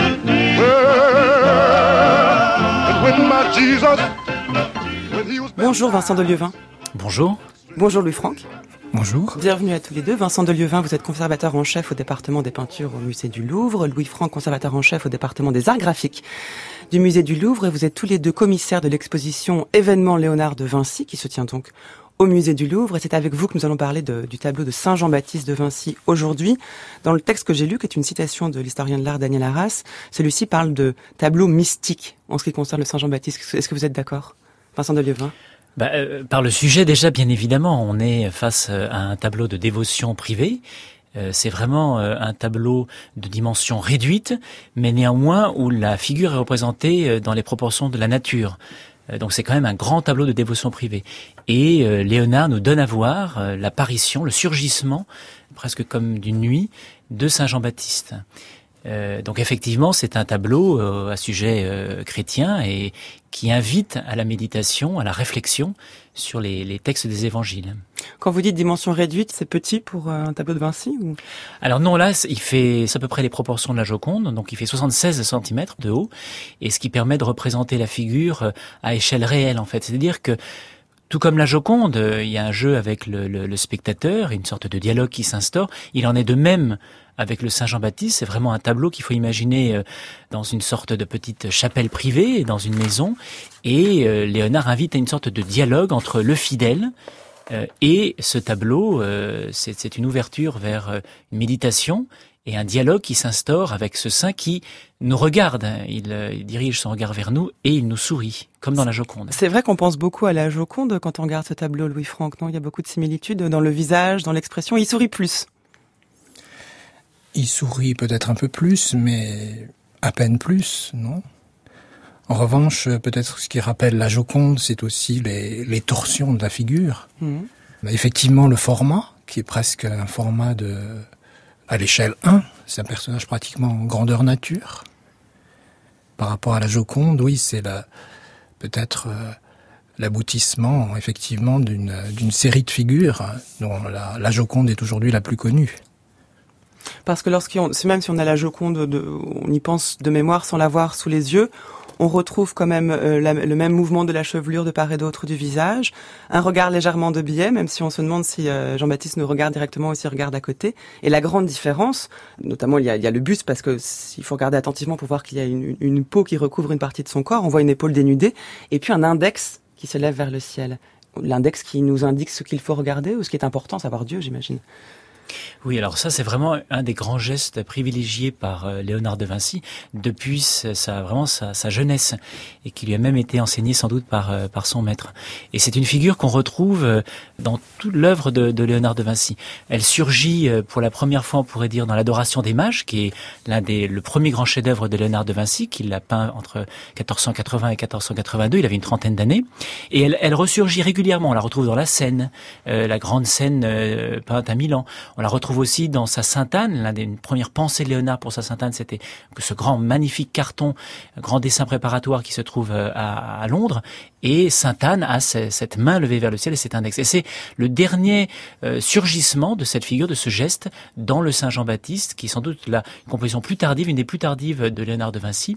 Et il y a ici un effet de concentration. Là où avant cette figure était insérée dans une narration plus complexe, mmh. désormais Léonard décide de concentrer cette œuvre sur ce sur ce geste, euh, qui a du coup une grande force, d'autant que euh, il y a une déconnexion. Là où, par exemple, dans l'adoration des mages, il y a un paysage, ça se passe à l'extérieur. Là, on est vraiment dans un, fond de nuit. Euh, on a une obscurité totale et cette forme surgit de la nuit. C'est ça qui est très frappant dans ce tableau. En effet, le fond est absolument noir comme s'il y avait une espèce de, jeu de lumière vers de projecteurs qui illuminait le visage, le corps et le doigt de Saint Jean-Baptiste, et qu'autour il y avait un dépouillement absolu. Tout à fait, c'est vraiment ça. C'est d'ailleurs une des originalités de cette image. Saint Jean-Baptiste, c'est quand même une figure très importante, bien évidemment, euh, dans le christianisme, mais qui est particulièrement. Euh, il y a une dévotion particulière à Florence, hein, euh, puisque c'est l'un des saints patrons de la ville de, de Florence. Et Léonard est, est, est, presque florentin. Il est, il est toscan, mais il, est ce petit bourg juste à côté de Florence. Mais généralement, on, le représente, on aimait le représenter dans un dans un décor de paysage, dans un désert. Ça permettait d'évoquer cette narration de cette vie du jeune saint parti dans le désert pour prêcher, pour baptiser. Euh, c'est ça. Jean-Baptiste, c'est celui qui baptise Jésus. Tout à fait, voilà. Saint Jean le Baptiste, voilà. c'est celui qui baptise, c'est celui qui va prêcher, qui annonce l'arrivée du Sauveur, l'arrivée du Messie, celui qui va euh, sauver euh, euh l'humanité. Mais Léonard refuse en quelque sorte ces aspects, on va dire, narratifs, qui rappellent la vie de Saint Jean-Baptiste, et il préfère installer cette figure dans un fond, sur un fond abstrait, qui permet de se concentrer sur la figure elle-même, sur le geste, sur le mouvement de cette figure, et sur donc ce geste très fort qui est celui de l'indication du ciel, c'est-à-dire euh, de la vérité supérieure. Euh, là où peut-être notre regard est trop concentré euh, vers nos contemporains, vers le monde, mhm. vers ce qui nous entoure, Saint Jean-Baptiste nous invite à regarder au-dessus ce qui se passe au-dessus de nous, c'est-à-dire la divinité, Dieu et le sens supérieur des choses. Est-ce que ça veut dire que l'essentiel est ailleurs, hors de la peinture? Une manière de dire que la peinture n'est que le véhicule d'une vérité ou d'une réalité qui serait en dehors de la peinture et en dehors du monde. Alors ça c'est pas sûr concernant Léonard, non, c'est pas certain que la peinture étant chez lui euh, l'acte suprême, la science suprême, même une science, euh, comme il l'a dit lui-même, une science divine, capable de recréer le monde. Donc probablement non, la peinture est même, je crois, tout est immanent à la peinture. Et la peinture est un absolu pour Léonard. Quant au geste, quant au, Saint Jean-Baptiste, euh, il est possible aussi, puisque effectivement, euh, il, désigne quelque chose de ce geste de, on appelle en grec la deixis, l'acte de montrer. C'est peut-être l'ouverture de l'évangile selon Saint Jean, qui est à la fois un évangile aussi de, des ténèbres et de la lumière, et qui commence par euh, l'annonce, voici l'agneau de Dieu qui enlève le péché du monde cette désignation est peut-être celle-là aussi. Et euh, Vincent a rappelé que c'est un geste qui traverse toute l'œuvre de Léonard.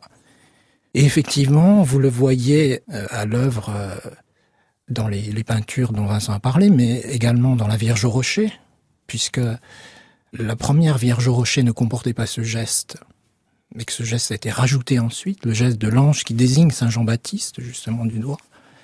Et on le retrouve également euh, antérieurement dans ce, cet extraordinaire groupe de bronze réalisé par le, le maître de Léonard, Verrocchio, dans lequel, évidemment, saint Thomas approche ses doigts de la plaie du Christ, mais sans la toucher. Et ce geste de désignation, qui traverse toute l'œuvre de Léonard, se retrouve même, de manière assez extraordinaire, dans l'un de ses derniers dessins, un dessin qu'il a réalisé en France et qui se trouve dans la collection euh, royal d'Angleterre au château de Windsor et qui représente une jeune femme qui désigne quelque chose également hors du dessin, dans la profondeur d'un paysage qu'on ne voit, une chose qu'on ne voit pas, et qui est l'une des dernières œuvres de Léonard. Voilà, qui est comme une espèce d'adieu à la vie et qui désigne quelque chose euh, d'indicible. Voilà, cette fois-ci, il y a bien la désignation vers quelque chose qui n'est pas contenu dans la peinture. Oui, qui est hors du cadre du, du, tableau. Parce que cette dimension spirituelle, alors sans forcément reprendre le terme de, de mystique, qui est plus la théologique que mystique en effet, il y a quand même euh, dans tous les écrits de Léonard, puisqu'on a énormément de notes, des carnets de Léonard, une réflexion sur le type de réalité qui est à l'œuvre dans la peinture. Il y a quelque chose qui est visible, mais il y a aussi une envie de ressaisir l'invisible à travers la peinture. Vincent de Lieuvin. Oui, alors il y a quand même l'œuvre de Léonard, elle se fonde quand même sur Louis le disait très bien sur une science, c'est-à-dire sur cette volonté de comprendre la matérialité, le monde tel qu'il est, euh, son histoire et sa matière. Et, je crois que effectivement, euh, les peintures de, Lénard sont assez extraordinaires. Elles, ont, il y a cet aspect immatériel parce qu'effectivement, avec très peu de choses, il n'y a pratiquement rien. Surtout dans ce Saint Jean-Baptiste, il n'y a pas de couleur, il n'y a pas de paysage, il n'y a pratiquement rien. Lorsqu'on s'approche du tableau, on voit que c'est une, une matière extrêmement transparente. Il n'y a pratiquement pas de, de, matériaux. Hein. C'est vraiment fait avec très peu de choses. Et malgré tout, ça restitue avec une extraordinaire précision la réalité. Ça veut justement, Léonard compare le geste du peintre à celui de, du Dieu créateur. Le peintre a bien compris la nature, l'a étudié scientifiquement et restitue d'une façon avec un brio que personne n'a égalé, je crois, ces subtiles transitions dans l'ombre à la lumière, mais ça, c'est vraiment quelque chose, je crois, de très. Euh, ça se fonde quand même sur une, une compréhension de, de, de, de ce qu'est le monde et les principes de l'optique. Euh, c'est le résultat d'une compréhension, d'une enquête très précise de ce qu'est la nature. Donc, euh, il y a quand même cette volonté de, de restituer, d'imitation de la nature et de restituer mm. cette nature dans sa peinture. Parce que chez Vinci, l'expérience est première.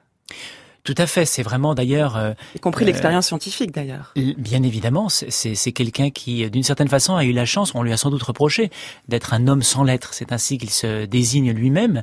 Mais c'est aussi une, une critique que certains humanistes de l'époque faisaient à certains de leurs contemporains, ceux qui ne maîtrisaient pas le latin, c'est-à-dire ceux qui n'avaient pas euh, d'une certaine façon connaissance de tout l'héritage euh, de, de l'Antiquité et aussi l'héritage médiéval.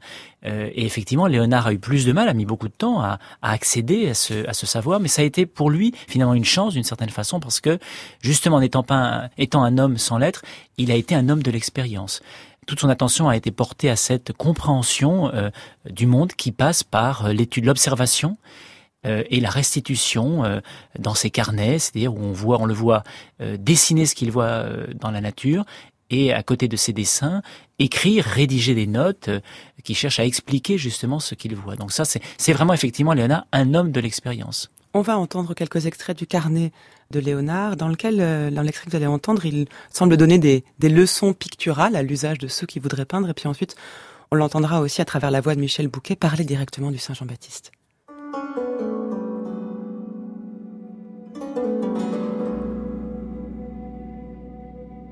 Qu'est-ce qui est le plus difficile?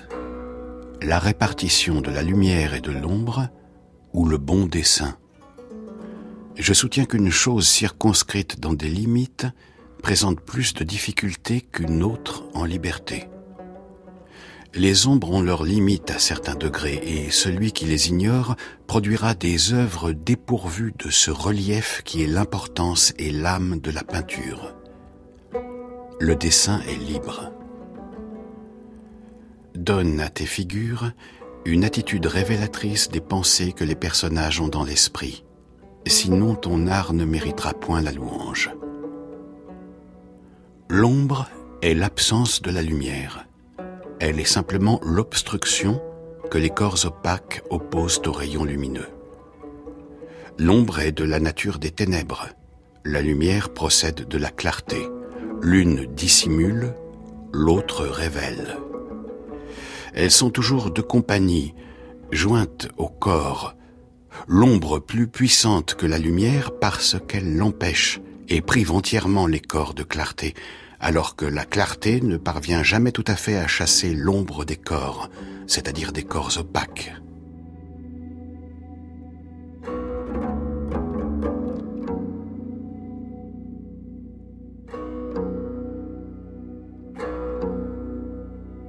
Essayé de comprendre. Devant la création, j'ai toujours eu la conscience de me trouver sur le bord d'un abîme. Eh, écoute, Francesco, il faut quêter la lumière. Regarde le Saint Jean. C'est le dernier tableau que j'ai peint à Rome. Il se dégage admis d'un fond d'ombre. Un de ses doigts montre le ciel mais son masque ambigu et son sourire retombent sur la terre.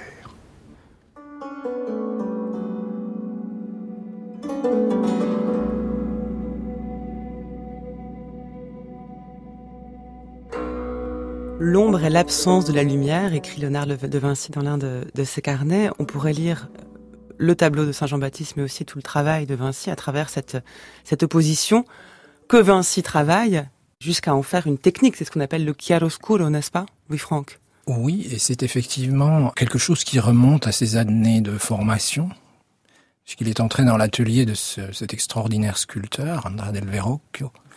Sculpteur, donc euh, très probablement, euh, peut-on penser, pour apprendre la sculpture plutôt que la peinture. Et il vient un moment où, euh, probablement désireux de, comment on a pu le dire par la suite, de donner le relief à la peinture, c'est-à-dire de conférer à la peinture les qualités de la sculpture, il devient peintre. Il, on va pas dire qu'il se convertit à la peinture, mais c'est quelque chose qui se passe euh, au cours de ces années. Entre, euh, il entre chez Verrocchio autour de 1464 et il y reste au moins jusqu'en 1476. Et pendant ces années-là, Verrocchio a conçu un groupe de bronze extraordinaire pour l'une des niches extérieures d'une église à, Florence qui s'appelait Or San Michele, Saint-Michel au jardin. Et ce Verrocchio, le maître de Léonard, on peut dire est en quelque sorte l'inverse de lui. C'est-à-dire qu'autant Léonard, au moins dans ses débuts, cherche à donner le relief à la peinture, autant pourrait-on dire Verrocchio est celui qui pense sa sculpture à la manière d'une peinture. Et effectivement, selon les catégories du clair-obscur, puisque cette sculpture qui devait se trouver dans une niche extérieure, éclairée d'une certaine manière, préfigure, peut-on dire, les inventions du XVIIe siècle. C'est-à-dire que l'ombre et la lumière font intégralement partie, comme dans une peinture, de la composition sculpturale. Et afin d'étudier cette sculpture, il semble que Verrocchio ait inventé l'idée de fabriquer des modèles, sans doute à grandeur d'exécution, qui étaient composés de figures en terre ou en cire recouvertes de draperies qui étaient également plongées dans la cire ou dans, la terre.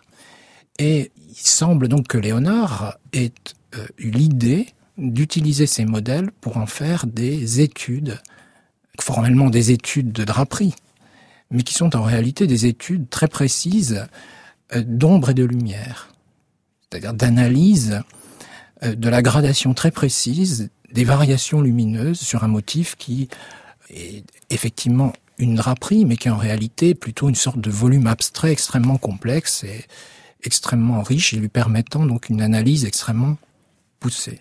Ça veut dire qu'avant que Vinci ne se mette à peindre, ce travail sur l'ombre et la lumière n'avait pas été fait en peinture?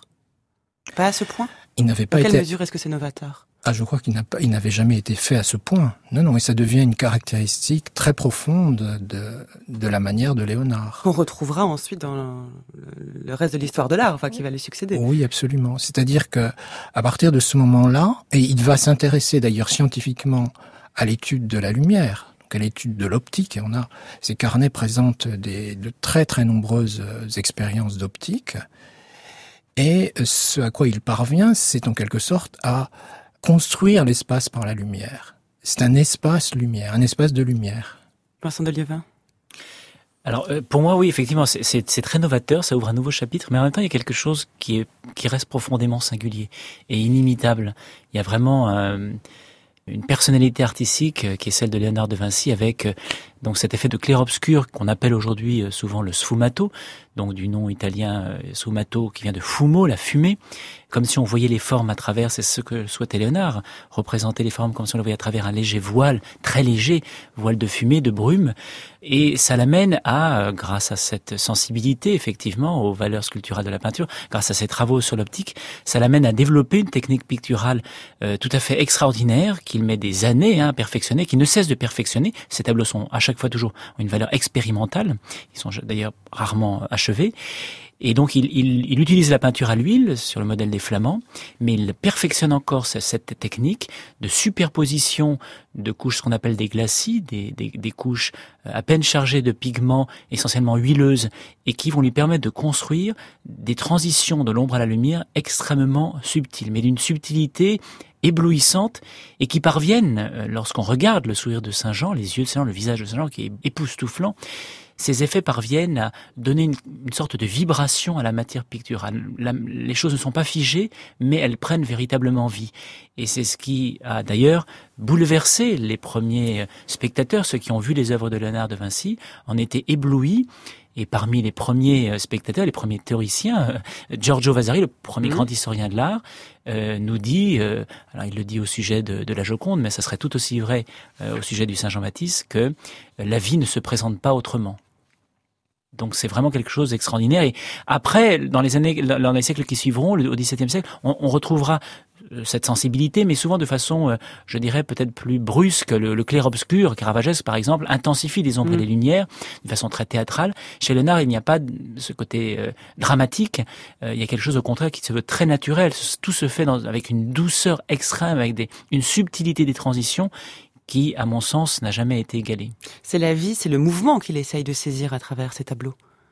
Tout à fait. C'est l'un des grands enjeux de Léonard, effectivement. Et c'est d'ailleurs pour ça que le, premier grand historien a reconnu en Léonard euh, celui qui a fondé un nouveau chapitre de la Renaissance, le dernier grand chapitre, là, ce qu'il a appelé la manière moderne. Hein, Giorgio Vasari appelait ça la manière moderne. Léonard en est l'initiateur. Et c'est justement parce qu'il voyait en, Léonard l'artiste qui ne s'était pas contenté euh, d'imiter les, formes de la nature, mais qui, les ayant parfaitement comprises aussi de, l'intérieur, compris le fonctionnement de la nature, a été capable, a, eu le souhait, a, a été capable de restituer cette vie intérieure.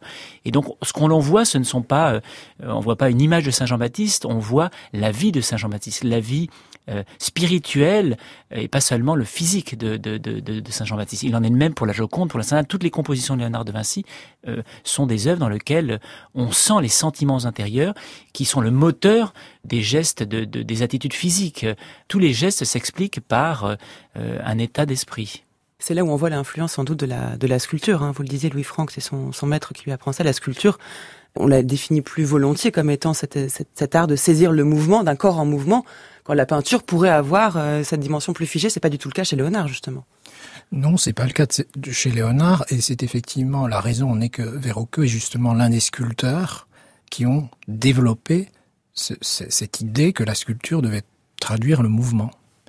Et le fameux sfumato, c'est-à-dire euh, ces glacis qui effacent les contours, euh, donne effectivement le sentiment du mouvement, puisque en provoquant une sorte d'extinction des limites, en fait, ce qui est derrière, c'est la possibilité de, au fond, d'une sorte de, de, confusion, de superposition des formes, puisque dans dans le réel, les formes sont, sont emportées par le, le devenir. Donc, euh, il n'y a pas, il faut essayer de, de, de sortir de, de la perfection de la forme.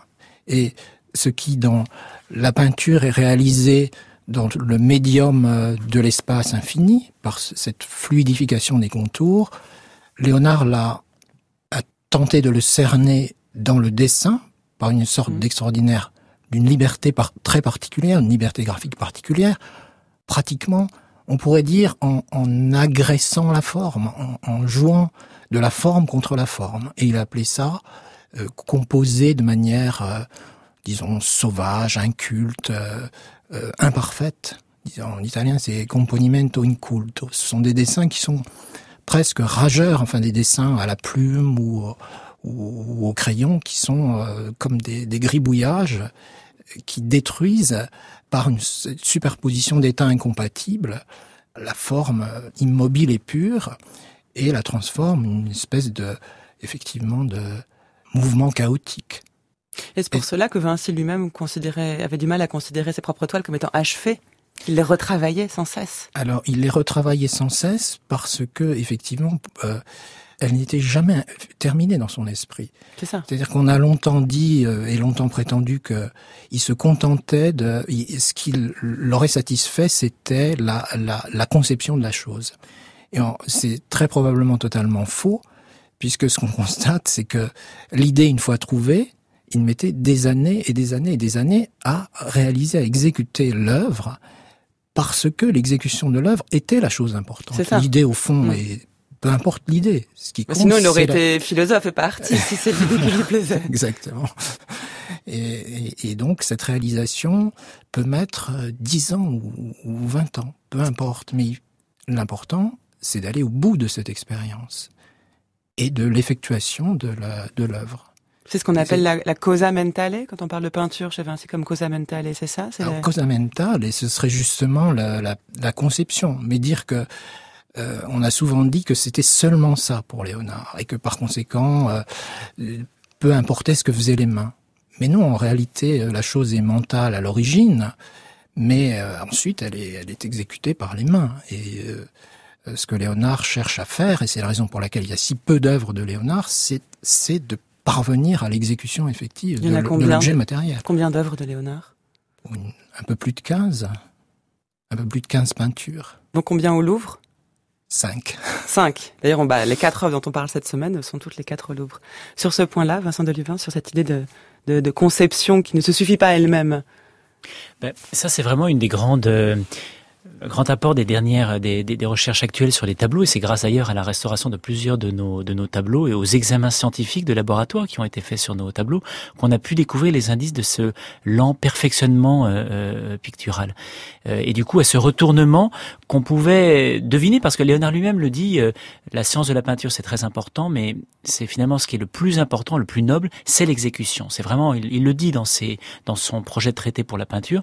Et c'est ce qu'on a découvert c'est que le, la ces tableaux tardifs, notamment la Sainte-Anne, le Saint-Jean-Baptiste et la Joconde, sont des œuvres commencées euh, au début du XVIe siècle, euh, les années 1500, 1503 par là, et euh, que Léonard ne va cesser de perfectionner très lentement. C'est-à-dire que la forme, il a trouvé grosso modo la disposition qui lui convient, mais chaque détail de cette forme générale va être perfectionné. Pour le Saint Jean-Baptiste, par exemple, les examens laboratoires ont démontré que le pivotement de la figure, cette torsion euh, qui nous apparaît très simple, en réalité est le fruit vraiment de, de, de recherche d'un détail, et c'est insoupçonné, hein, parce que la position du buste, qui est dans un trois quarts, en fait, il se tourne devant nous, son, son buste, vous voyez, n'est pas de face, il est dans un trois quarts qui va euh, vers la droite.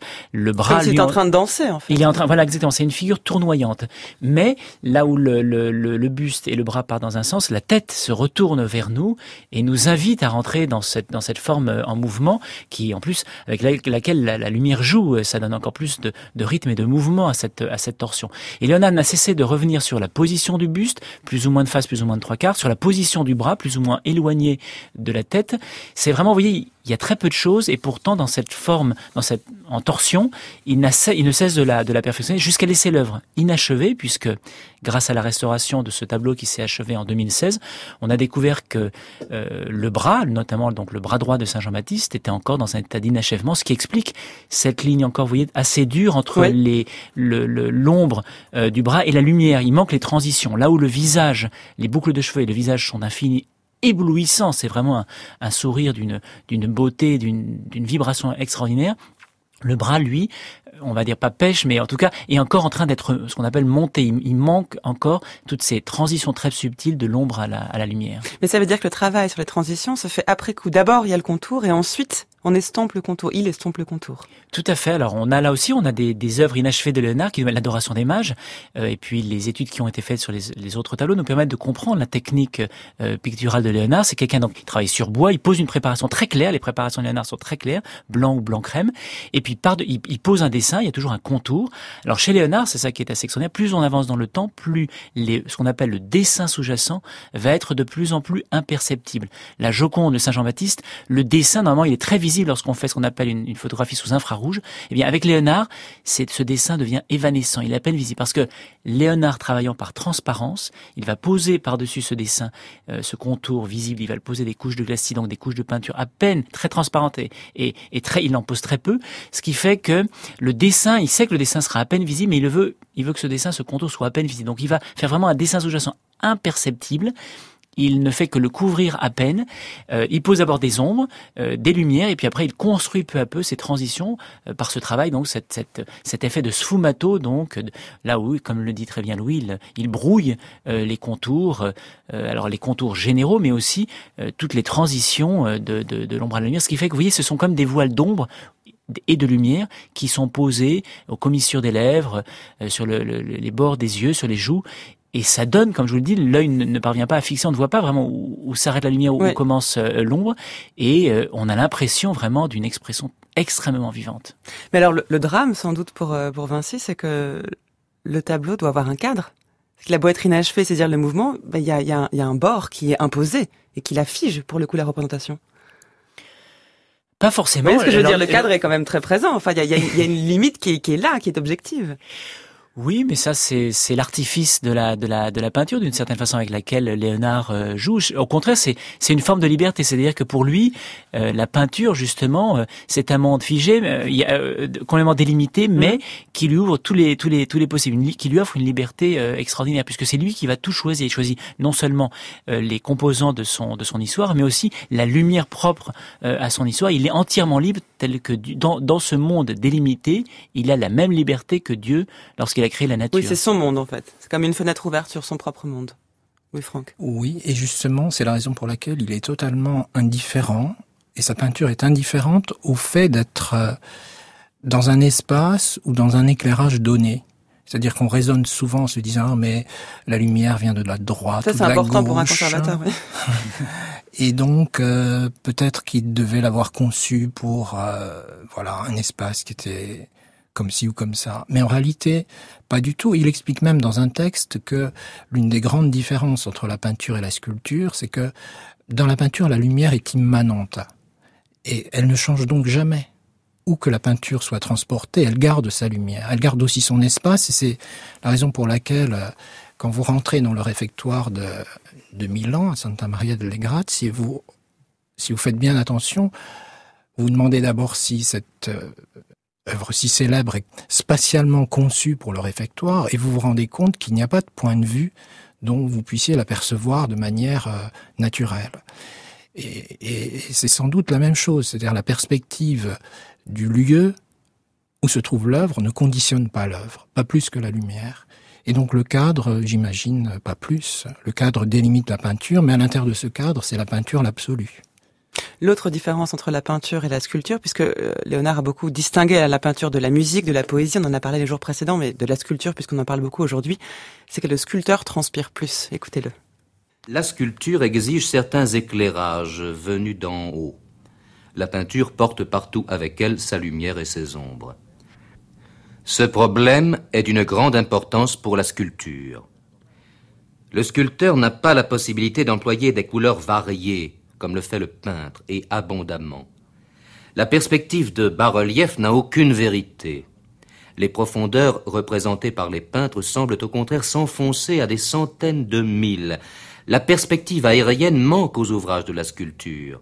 Ils ne peuvent figurer des corps transparents, lumineux ou brillants, tels que les miroirs, ni les reflets, le brouillard, les ténèbres, et une infinité de choses dont la liste serait ennuyeuse. Le sculpteur fait son travail au prix d'un grand effort physique, le peintre au prix d'un grand effort mental. Le premier emploie la force de ses bras pour frapper et enlever le marbre en excès qui enveloppe la figure contenue dans le bloc, besogne extrêmement mécanique accompagnée souvent de grandes transpirations. C'est peut-être aussi ce genre de considérations qui ont laissé penser que pour Vinci, seule euh, la conception comptait, puisqu'il a l'air de passer sous silence le travail quand même physique du peintre. On sent ici qu'il tient vraiment à distinguer la peinture qu'il tient pour le, sans doute le plus haut des arts, des formes d'art, de la sculpture et d'autres, d'autres gestes soi-disant plus physiques. Louis-Franck. Oui, enfin, il y a sans doute des peintres qui transpirent. Euh, oui, c'est ça. Bah, c'est pour ça. Euh, Michel-Ange a dû beaucoup transpirer au plafond de la Sixtine pour réaliser le jugement dernier. Oui, Léonard devait pas beaucoup aimer ça, mais en tout cas, il a, il, a, il a quand même étalé cet effort sur des, sur des années et des années et des années. S'il avait dû le concentrer, peut-être que il aurait un peu plus transpiré. Mais il y a un texte absolument merveilleux qui décrit Léonard peignant la scène à Milan, un texte de Matteo Bandello, qui est l'auteur des nouvelles dont Shakespeare s'est inspiré, et qui décrit merveilleusement Léonard euh, venant, surgissant tout d'un coup après euh, des journées d'absence, restant absorbé euh, devant devant sa peinture, et puis tout d'un coup mettant une touche ici et là, et puis disparaissant à nouveau. Et et c'est effectivement ça, le, côté euh, mental, c'est-à-dire tout se passe effectivement dans sa tête, tout se passe ensuite au niveau de l'exécution, bien entendu, mais sur un temps euh, infini, on pourrait dire. Vincent Delievin bah, sur un temps qui ne s'arrête pas, puisqu'effectivement, tous les tableaux de la fin de la vie de Léonard de Vinci sont inachevés. Euh, même la Joconde, elle a, le niveau de finition est peut-être euh, assez... Quand on la regarde du premier coup d'œil, on a l'impression que tout est terminé, mais en réalité, euh, il y a des parties des zones, notamment dans le paysage. Le paysage intermédiaire, souvent, mm. la, la, la, zone entre le premier plan et l'arrière-plan est toujours une zone que Léonard laisse de, un peu indéterminée. C'est le cas dans la Sainte-Anne, où on a des sortes de mouvements de terrain un peu assez incompréhensibles. Et il en est de même dans la, dans la Joconde, où à droite de, de l'épaule de la Joconde, on voit, juste au-dessus du, du parapet, là aussi euh, quelques coups de pinceau rapidement posés, euh, très transparents et qui ne construisent rien de, de, de, de, cohérent. Donc on est encore face à une œuvre en cours euh, d'exécution. Mais c'est là aussi pour Léonard, il faut vraiment se rendre compte, c'est pas quelqu'un qui a cherché à peindre pour vivre et pour gagner de l'argent. Euh, il a toujours réussi à trouver des, des, de grands princes qui lui mettaient à disposition euh, logement, pension et autres. Euh, pour pouvoir avoir la tranquillité de faire exactement ce qu'il souhaitait, c'est-à-dire euh, beaucoup de recherche, cette enquête globale de la nature, et puis peindre euh, des œuvres parfaites, tel un miroir, hein, il utilisait cette comparaison, et c'est une expérience, et comme, comme beaucoup d'expériences, ben, on peut la parfaire toujours et toujours, eh bien, il s'avère qu'un jour on meurt et l'expérience est toujours en cours d'élaboration. Et c'est ce qui se passe avec les trois, ces trois chefs-d'œuvre de la fin de sa vie qu'il a emporté avec lui en France et qui sont aujourd'hui au Louvre et qui sont vraiment un trésor parce qu'il constitue en quelque sorte vraiment le, testament de, de, Léonard de Vinci, testament artistique, mais, mais d'une méthode aussi, vraiment d'une méthode de travail élaborée tout au long d'une vie. Et de cette liberté totale qu'il a eu de mener cette expérience. Ce qui rend difficile le travail de conservation ensuite d'une œuvre et même de restauration. Je pense à la scène notamment qui a été recouverte de peinture qui n'avait rien à voir avec les pigments utilisés par Vinci qui était presque défigurée. Oui, alors là, Léonard, dans le domaine de la peinture murale, c'est quand même pas son fort. Il, a, il avait, justement, il n'a pas appris euh, bien la fresque, la technique de la fresque, mais qui devait sans doute lui sembler euh, désagréable parce qu'elle suppose une exécution extrêmement rapide. Et Léonard est à l'opposé de ça. Lui, ce qu'il aime, c'est au contraire pouvoir parfaire et construire des transitions euh, très raffinées de l'ombre à la lumière. La fresque est beaucoup plus frustre sur ces, sur ces aspects-là. Et effectivement, à chaque fois qu'il a été confronté à ce genre de, de grande entreprise, la scène, mais aussi la bataille d'Anghiari à Florence, dans la salle du Grand Conseil, il a, toujours euh, essayé de tester une technique particulière, et notamment pour la scène, ajouter des, finitions à l'huile, et ça s'est avéré absolument catastrophique pour la conservation de l'œuvre, et de son vivant même, la scène s'est euh, abîmée.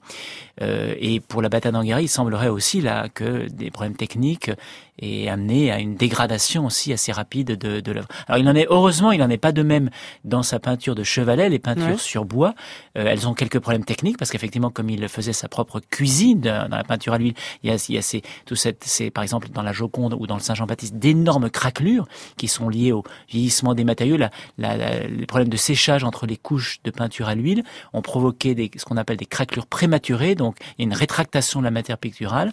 Et si vous regardez les mèches de cheveux du Saint Jean-Baptiste, vous voyez pratiquement des grandes crevasses. Euh, et puis sur le visage aussi, il y a ces craquelures qui sont euh, survenues. Donc effectivement, c'est lié à ces, euh, à, cette, à ces problèmes, ces petits défauts techniques. Ce qui est d'ailleurs assez amusant, on a découvert ça en restaurant le, Saint-Jean-Baptiste, c'est que très certainement Léonard s'est rendu compte lui-même de son vivant, de ces, il a vu ces phénomènes de, de, de, vieillissement de la matière picturale, il a vu ces grandes crevasses apparaître sur les cheveux, et il a ajouté quelques mèches de cheveux juste sur le devant pour cacher ces grandes crevasses. C'est ce qu'on a pu observer au cours de, au microscope au cours de la, de la restauration. Et c'est d'ailleurs, c'est très amusant, beaucoup de copies ont été faites dans l'atelier de Léonard. Et ils ont copié le Saint-Jean-Baptiste. Il a toujours une belle chevelure, une belle mèche, euh, une belle reste centrale et les, cheveux qui vont de part et d'autre. Et la seule différence, c'est que cette mèche ajoutée, qui a été ajoutée par Léonard, très certainement parce qu'il a vu apparaître ces grosses craquelures euh, prématurées. Donc on est condamné à garder ces craquelures, ces rides de la peinture. Ben, tout à fait, c'est lié à la, bien évidemment. Alors ça, c'est vraiment les traces du temps. Euh, non, là, les matériaux, ça fait 500 ans que ça a été peint, et les matériaux, il y a, une polymérisation de l'huile qui fait que euh, les matériaux sont extrêmement stables désormais. Et euh, évidemment, ce qui, ce qui, le vieillissement, c'est surtout ceux des vernis, les vernis qui ont été posés au fur et à mesure du temps après la mort de Léonard de Vinci pour protéger l'œuvre et puis pour régénérer les anciens vernis, on reposait, reposait les vernis. Le, le Saint Jean-Baptiste était l'un des, tableaux les plus encrassés, et surtout celui recouvert par une masse considérable de, de, vernis. Il y avait, on avait calculé 100 microns de vernis. De vernis, environ 4-5, euh, on va dire, microns par là. Donc vous imaginez le, nombre de couches de vernis, ce qui fait que c'était devenu une sorte de miroir un, peu sombre, un vieux miroir. Euh, et, ça, euh, heureusement, on peut le restaurer. C'est-à-dire qu'on peut alléger les vernis qui ont été posés par des restaurateurs anciennement et retrouver un peu davantage les équilibres, les, les valeurs euh, souhaitées par euh, Léonard. Et c'est ce qui est le cas aujourd'hui dans le Saint-Jean-Baptiste, qui a retrouvé un peu une plus grande lisibilité, notamment de la croix qu'on ne voyait plus du tout, et puis la peau de bête tachetée, qui est cette, très originale d'un point de vue de l'iconographie. Alors si on le regarde vraiment de, plus près, c'est Saint Jean-Baptiste, on a parlé du mouvement du corps, du doigt, même si je pense qu'on va y revenir. Il y a ce visage, ces caractéristiques. Comment est-ce que Vinci arrive à peindre ces visages qui nous regardent, qui sont à la fois, euh, je pense à celui de la Joconde aussi, hein, à la fois mystérieux et en même temps qui invite, à la fois pudique et érotique. Alors dans, ses notes, dans son traité de la peinture, euh, Léonard de Vinci, sans nous donner un indice, il nous dit « Le peintre contraint les esprits des hommes à tomber amoureux et à aimer une peinture qui ne représente aucune femme vivante » et il m'est arrivé de faire une image à sujet religieux, achetée par un amant qui voulait en faire enlever les attributs de la divinité, pour pouvoir l'embrasser sans reproche, mais à la fin le respect vainquit les soupirs et le désir, et il dut ôter l'image de sa maison. Comme s'il pouvait lui-même, comme s'il détenait le secret du regard qui lui-même va faire tomber amoureux le spectateur. C'est extraordinaire. Oui, Franck. Mais c'est la raison pour laquelle euh, les contemporains ont interprété l'œuvre de Léonard comme étant l'aurore d'un nouveau monde, celui dans lequel la peinture était capable de traduire non plus seulement les formes, mais effectivement la vie même. C'est-à-dire quelque chose qui ne se voit pas. Et Vasari a une très jolie formule. Il dit c'est quelque chose, ce qui est entre voir et non voir, comme dans les choses vivantes. Et c'est ça, c'est toute l'entreprise. Mais là, c'est l'amour, c'est pas juste la vie. Un peintre qui rend amoureux. Ben, c'est la puissance de la peinture, c'est-à-dire que cette peinture qui, parvenant à représenter la vie, a la même force de séduction que euh, le, la, nature, euh, en quelque sorte. Euh, le peintre est un créateur et sa créature a la puissance, a la même puissance que la créature divine. Et effectivement, on sent cette séduction. Pourquoi la Joconde et le Saint Jean-Baptiste? Alors peut-être davantage la Joconde parce que elle a séduit peut-être davantage. Elle est plus consensuelle d'une certaine façon. Le Saint Jean-Baptiste c'est une peinture plus étrange, beaucoup plus étrange. Mais il y a cette puissance qui fait qu'en 500 ans, ça ne ça ne s'est pas amoindri. La, la, l'attraction, la force d'attraction de ce, de ce tableau est toujours là. Euh, cette communication très forte, cette interaction que Léonard est parvenu à, à créer entre spectateur et peinture est, est toujours là avec la même puissance. Mais vous, avez, vous arrivez à dire pourquoi? Qu'est-ce qui, qu'est-ce qui dans, le, dans les regards de ces deux personnages est si fort? C'est la technique, c'est quoi C'est bien évidemment la technique qui est pour beaucoup. De toute façon, euh, il y a une, ce génie de aussi de l'attitude, la, la, la, la, position des corps. Euh, Léonard parvient toujours dans cette dans cette torsion. Ce sont pas des torsions artificielles, ce sont toujours des torsions qui cherchent à être naturelles, le fruit euh, d'un mouvement de l'âme. Donc effectivement, il parvient à nous le faire comprendre ça parce que les figures ne se retournent pas vers nous d'une façon artificielle. c'est un mouvement, vous voyez, de toute la figure, mais qui nous invite à comprendre pourquoi elle se tourne de, cette façon-là. Dans le Saint Jean-Baptiste, justement, il y a une, une invitation euh, à, euh, je dirais, participer à cette lumière, euh, qui est évidemment la lumière de l'Évangile, la lumière à venir, la lumière du Christ. Hein. Louis rappelait tout à l'heure que les mots de l'Évangile selon Saint Jean, c'est effectivement sans doute la plus belle illustration des, des débuts de l'Évangile selon Saint Jean, ce, ce tableau-là. Saint Jean-Baptiste, c'est le témoin de la lumière. Et c'est ce que nous est montré ici, hein, avec ce, cette lumière posée à peine sur le visage et sur le, le, le bras et, l'épaule, euh, on est témoin de cette euh, de cette lumière. Donc il y a, dans la dans la science de la peinture de Léonard, il y a toute cette cette capacité d'une parfaite interaction entre le mouvement de l'âme et la torsion et les mouvements euh, du corps, et tout ça est rendu absolument vivant et très séduisant parce qu'il y a cette technique époustouflante, euh, picturale, cet effet de sfumato qui, comme je vous le dis, donne une, une vibration à la, à la peinture. Euh, vous allez peut-être me prendre pour un pour un fou, un illuminé, mais avec Louis, on a on a la chance chaque année de sortir la. de, on a on a effectivement, c'est une grande chance d'avoir un accès très privilégié aux œuvres de Léonard, aux peintures de Léonard de Vinci, et chaque année, on a cet et l'examen annuel de la Joconde qui nous permet donc de l'observer, comme on dit, euh, toute nue, c'est-à-dire qu'elle est vraiment sans verre, sans cadre. Mais c'est pas la Joconde à seins nus parce qu'elle existe aussi. Non, c'est pas la même. Vous ne lui enlevez pas son On lui enlève simplement son verre protecteur, son cadre aussi, qui nous permet de l'observer et, de, la voir comme je vous vois, c'est-à-dire juste en face de nous, bien à, dimension euh, juste en face. Et, c'est assez extraordinaire parce que, eh bien, souvent, un silence s'installe et il y a tout à coup la magie d'une apparition, d'une présence. Surtout, on la met à une bonne lumière et tout à coup, il y a cette magie euh, du sfumato, de cette technique picturale qui est effectivement inimitable. Tout à coup, la peinture prend du relief et effectivement, on a l'impression que cette, cette femme, et, Saint Jean-Baptiste, c'est exactement la même chose. Quelque chose nous est dit, il y a un rapport très fort qui est euh, qui a lieu avec le, le, le, spectateur. Et je dois vous avouer que ça arrive très rarement quand même avec euh, euh, des, des, des, peintures. Il y a des effets très forts chez beaucoup de peintres, mais avec Léonard, il y a une euh, quelque chose de très fort parce que tout cela se fait en plus non pas avec des effets excessifs comme on pourrait dire par exemple la peinture de Caravage est très forte tout de suite c'est dramatique vous on est inséré dans une scène de théâtre. Là a quelque chose qui est très puissant parce que ça se fait avec une douceur infinie. Et donc on est comme envoûté emporté dans ce dialogue auquel nous invite euh, Léonard. Vous êtes en train de dire qu'il y a quelque chose chez Léonard qui le rend à part chaque artiste est différent. J'imagine que vous pouvez pas faire de hiérarchie, mais vous qui côtoyez ses œuvres au quotidien au Louvre, est-ce que Vinci a une place à part? Complètement. Je, je, ah oui, il y a aucun doute. ah bah, évidemment, je pose la question en tâtonnant parce que je me dis mais non. Mais... évidemment, et d'ailleurs, il, il, est à l'origine aussi d'un style, le style léonardesque, justement de ces de ces sourires euh, un peu mystérieux qui peuvent dire beaucoup de choses, de ces ambiances effectivement extrêmement veloutées, euh, de ces mouvements euh, délicats. Euh, donc effectivement, Léonard est parvenu au summum. C'est lui qui l'a le mieux euh, illustré dans très peu de tableaux.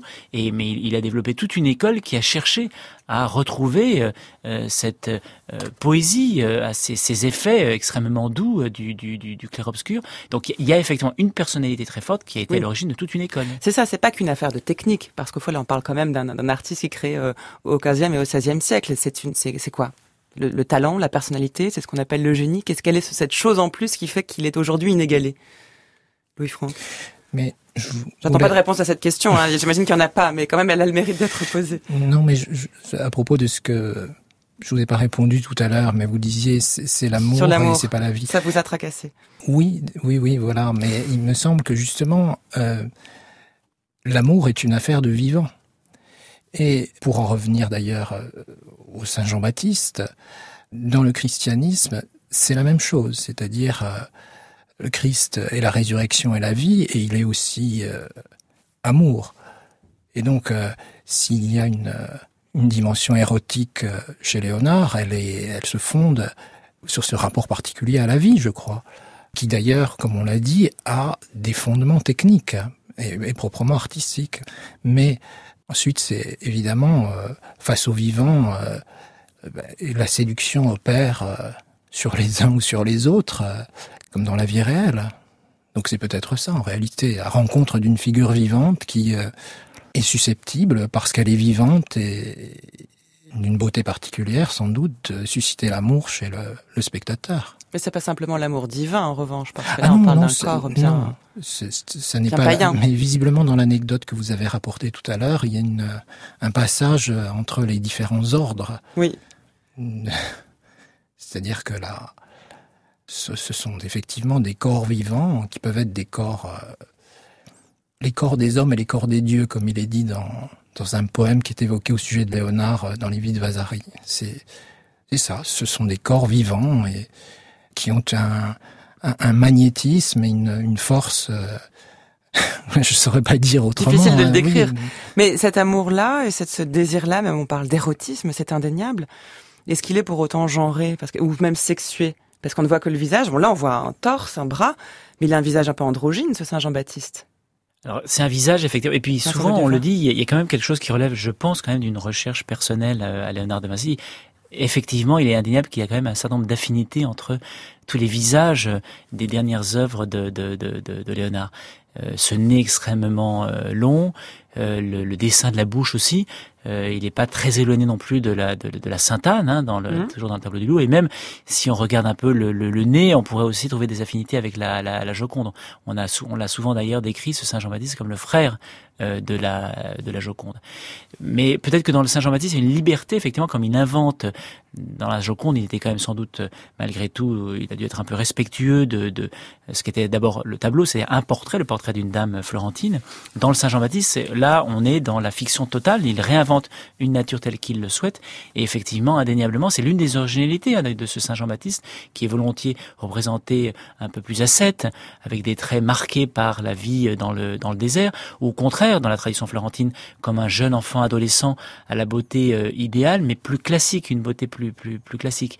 Avec Léona, il y a effectivement un jeu qu'on qualifie, nous, volontiers de, une sorte de mmh. synthèse entre le, le féminin et le, et le masculin, effectivement plus poussé que ses, que ses contemporains si on, replace ce Saint Jean-Baptiste euh, dans la production des, des dans la tradition iconographique et même ce que font ses contemporains, il est vraiment effectivement euh, original. Il se fonde sur ces images florentine de, de, de, d'un Saint Jean-Baptiste représenté jeune, adolescent, mais il est plus ambigu. L'âge même, quel âge a ce, ce, ce, saint on a, on a un peu du mal.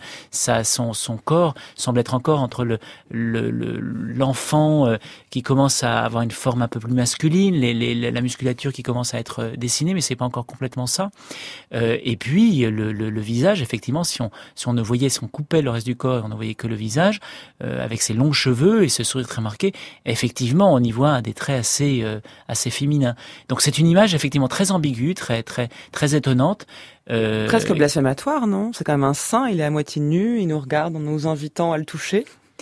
Alors, on pourrait y voir du blasphème, et certains de certains historiens euh, actuellement toujours défendent l'idée même d'une sorte d'image satanique une invitation au vice, au plaisir de la luxure. bon, alors j'ai peut-être une vision. pour moi, elle est, elle est, au contraire très opposée.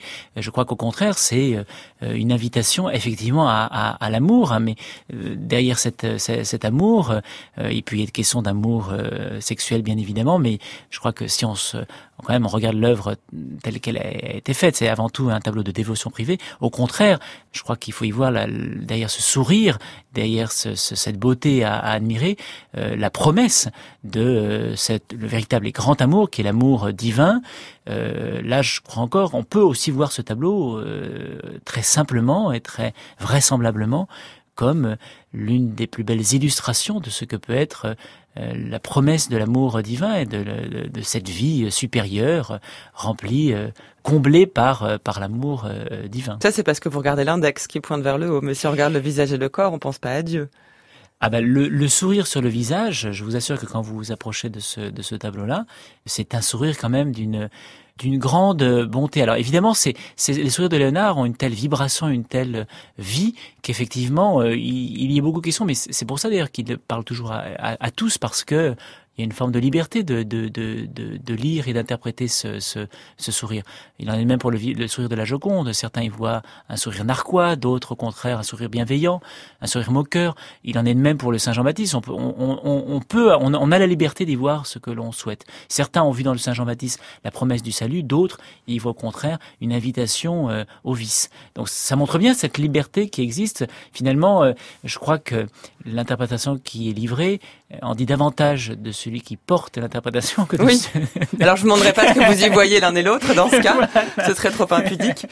Un dernier mot, Louis-Franck, peut-être sur ce Saint Jean-Baptiste. Quelle place, pour vous, quelle place occupe-t-il dans l'œuvre de Léonard?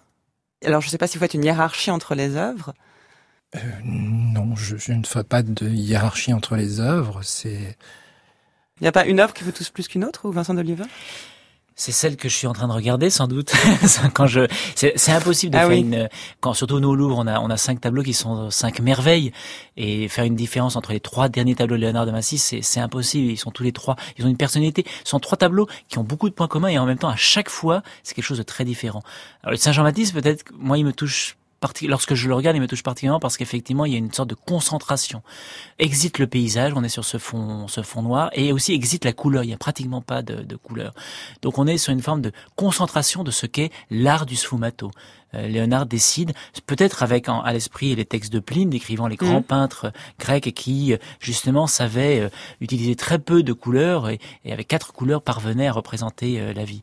Et c'est un peu ce que nous livre ce tableau, c'est une sorte de tableau de testament sur le, le, le sfumato, avec rien, avec simplement de l'ombre et de la lumière, je parviens à représenter la vie et le mystère aussi de cette vie, et le mystère sacré aussi. Donc c'est vrai que c'est un tableau très émouvant par ça, parce qu'il n'y a pratiquement rien. Et en même temps, il arrive à livrer quelque chose de très fort sur ce qu'est la vie et aussi sur ce qu'est le, mystère divin. C'est ce que voudra faire la photographie après. Alors j'imagine que la photographie fiche beaucoup plus que, que la peinture de Vinci. C'est le même jeu d'ombre et de lumière. Harcourt veut faire la même chose. Hein. Juste du noir et blanc et la lumière qui laisse montrer quelques contours. Franck Effectivement, mais il y a une condensation temporelle euh, supérieure chez Léonard, étant donné le temps qu'il mettait à, réaliser un tableau. Euh, le temps lui-même n'y est pas traduit de la même manière c'est pas un instantané finalement, c'est c'est une condensation d'un temps très long. Tout à fait. Et d'ailleurs, ça me fait penser que le, nous n'avons, nous ne sommes jamais parvenus à faire une bonne photographie de ce Saint Jean-Baptiste qui échappe, qui lorsqu'il est capté, toute la, la magie, le relief de ce, de ce visage est complètement euh, perdu et presque décevant. Euh, c'est-à-dire qu'il y a une différence considérable entre la photographie et le tableau qui, lui, euh, a une vie et un relief absolument considérable. Merci à tous les deux. Merci d'être venu parler de, du Saint-Jean-Baptiste aujourd'hui. Et je renvoie les auditeurs eh bien, à ce tableau et à tous ceux dont nous parlons cette semaine qui sont donc euh, observables à loisir au Louvre.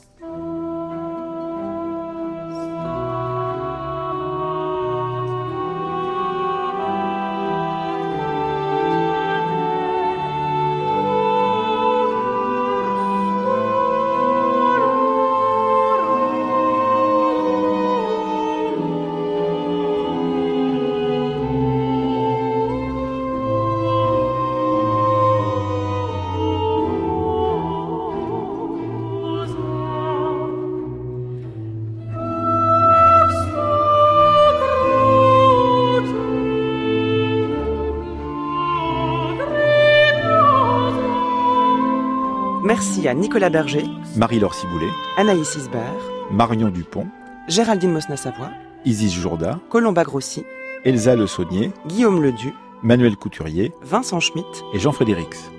Et merci enfin à France Bleu Touraine et à Anthony Guerrier qui nous ont accueillis dans leur studio.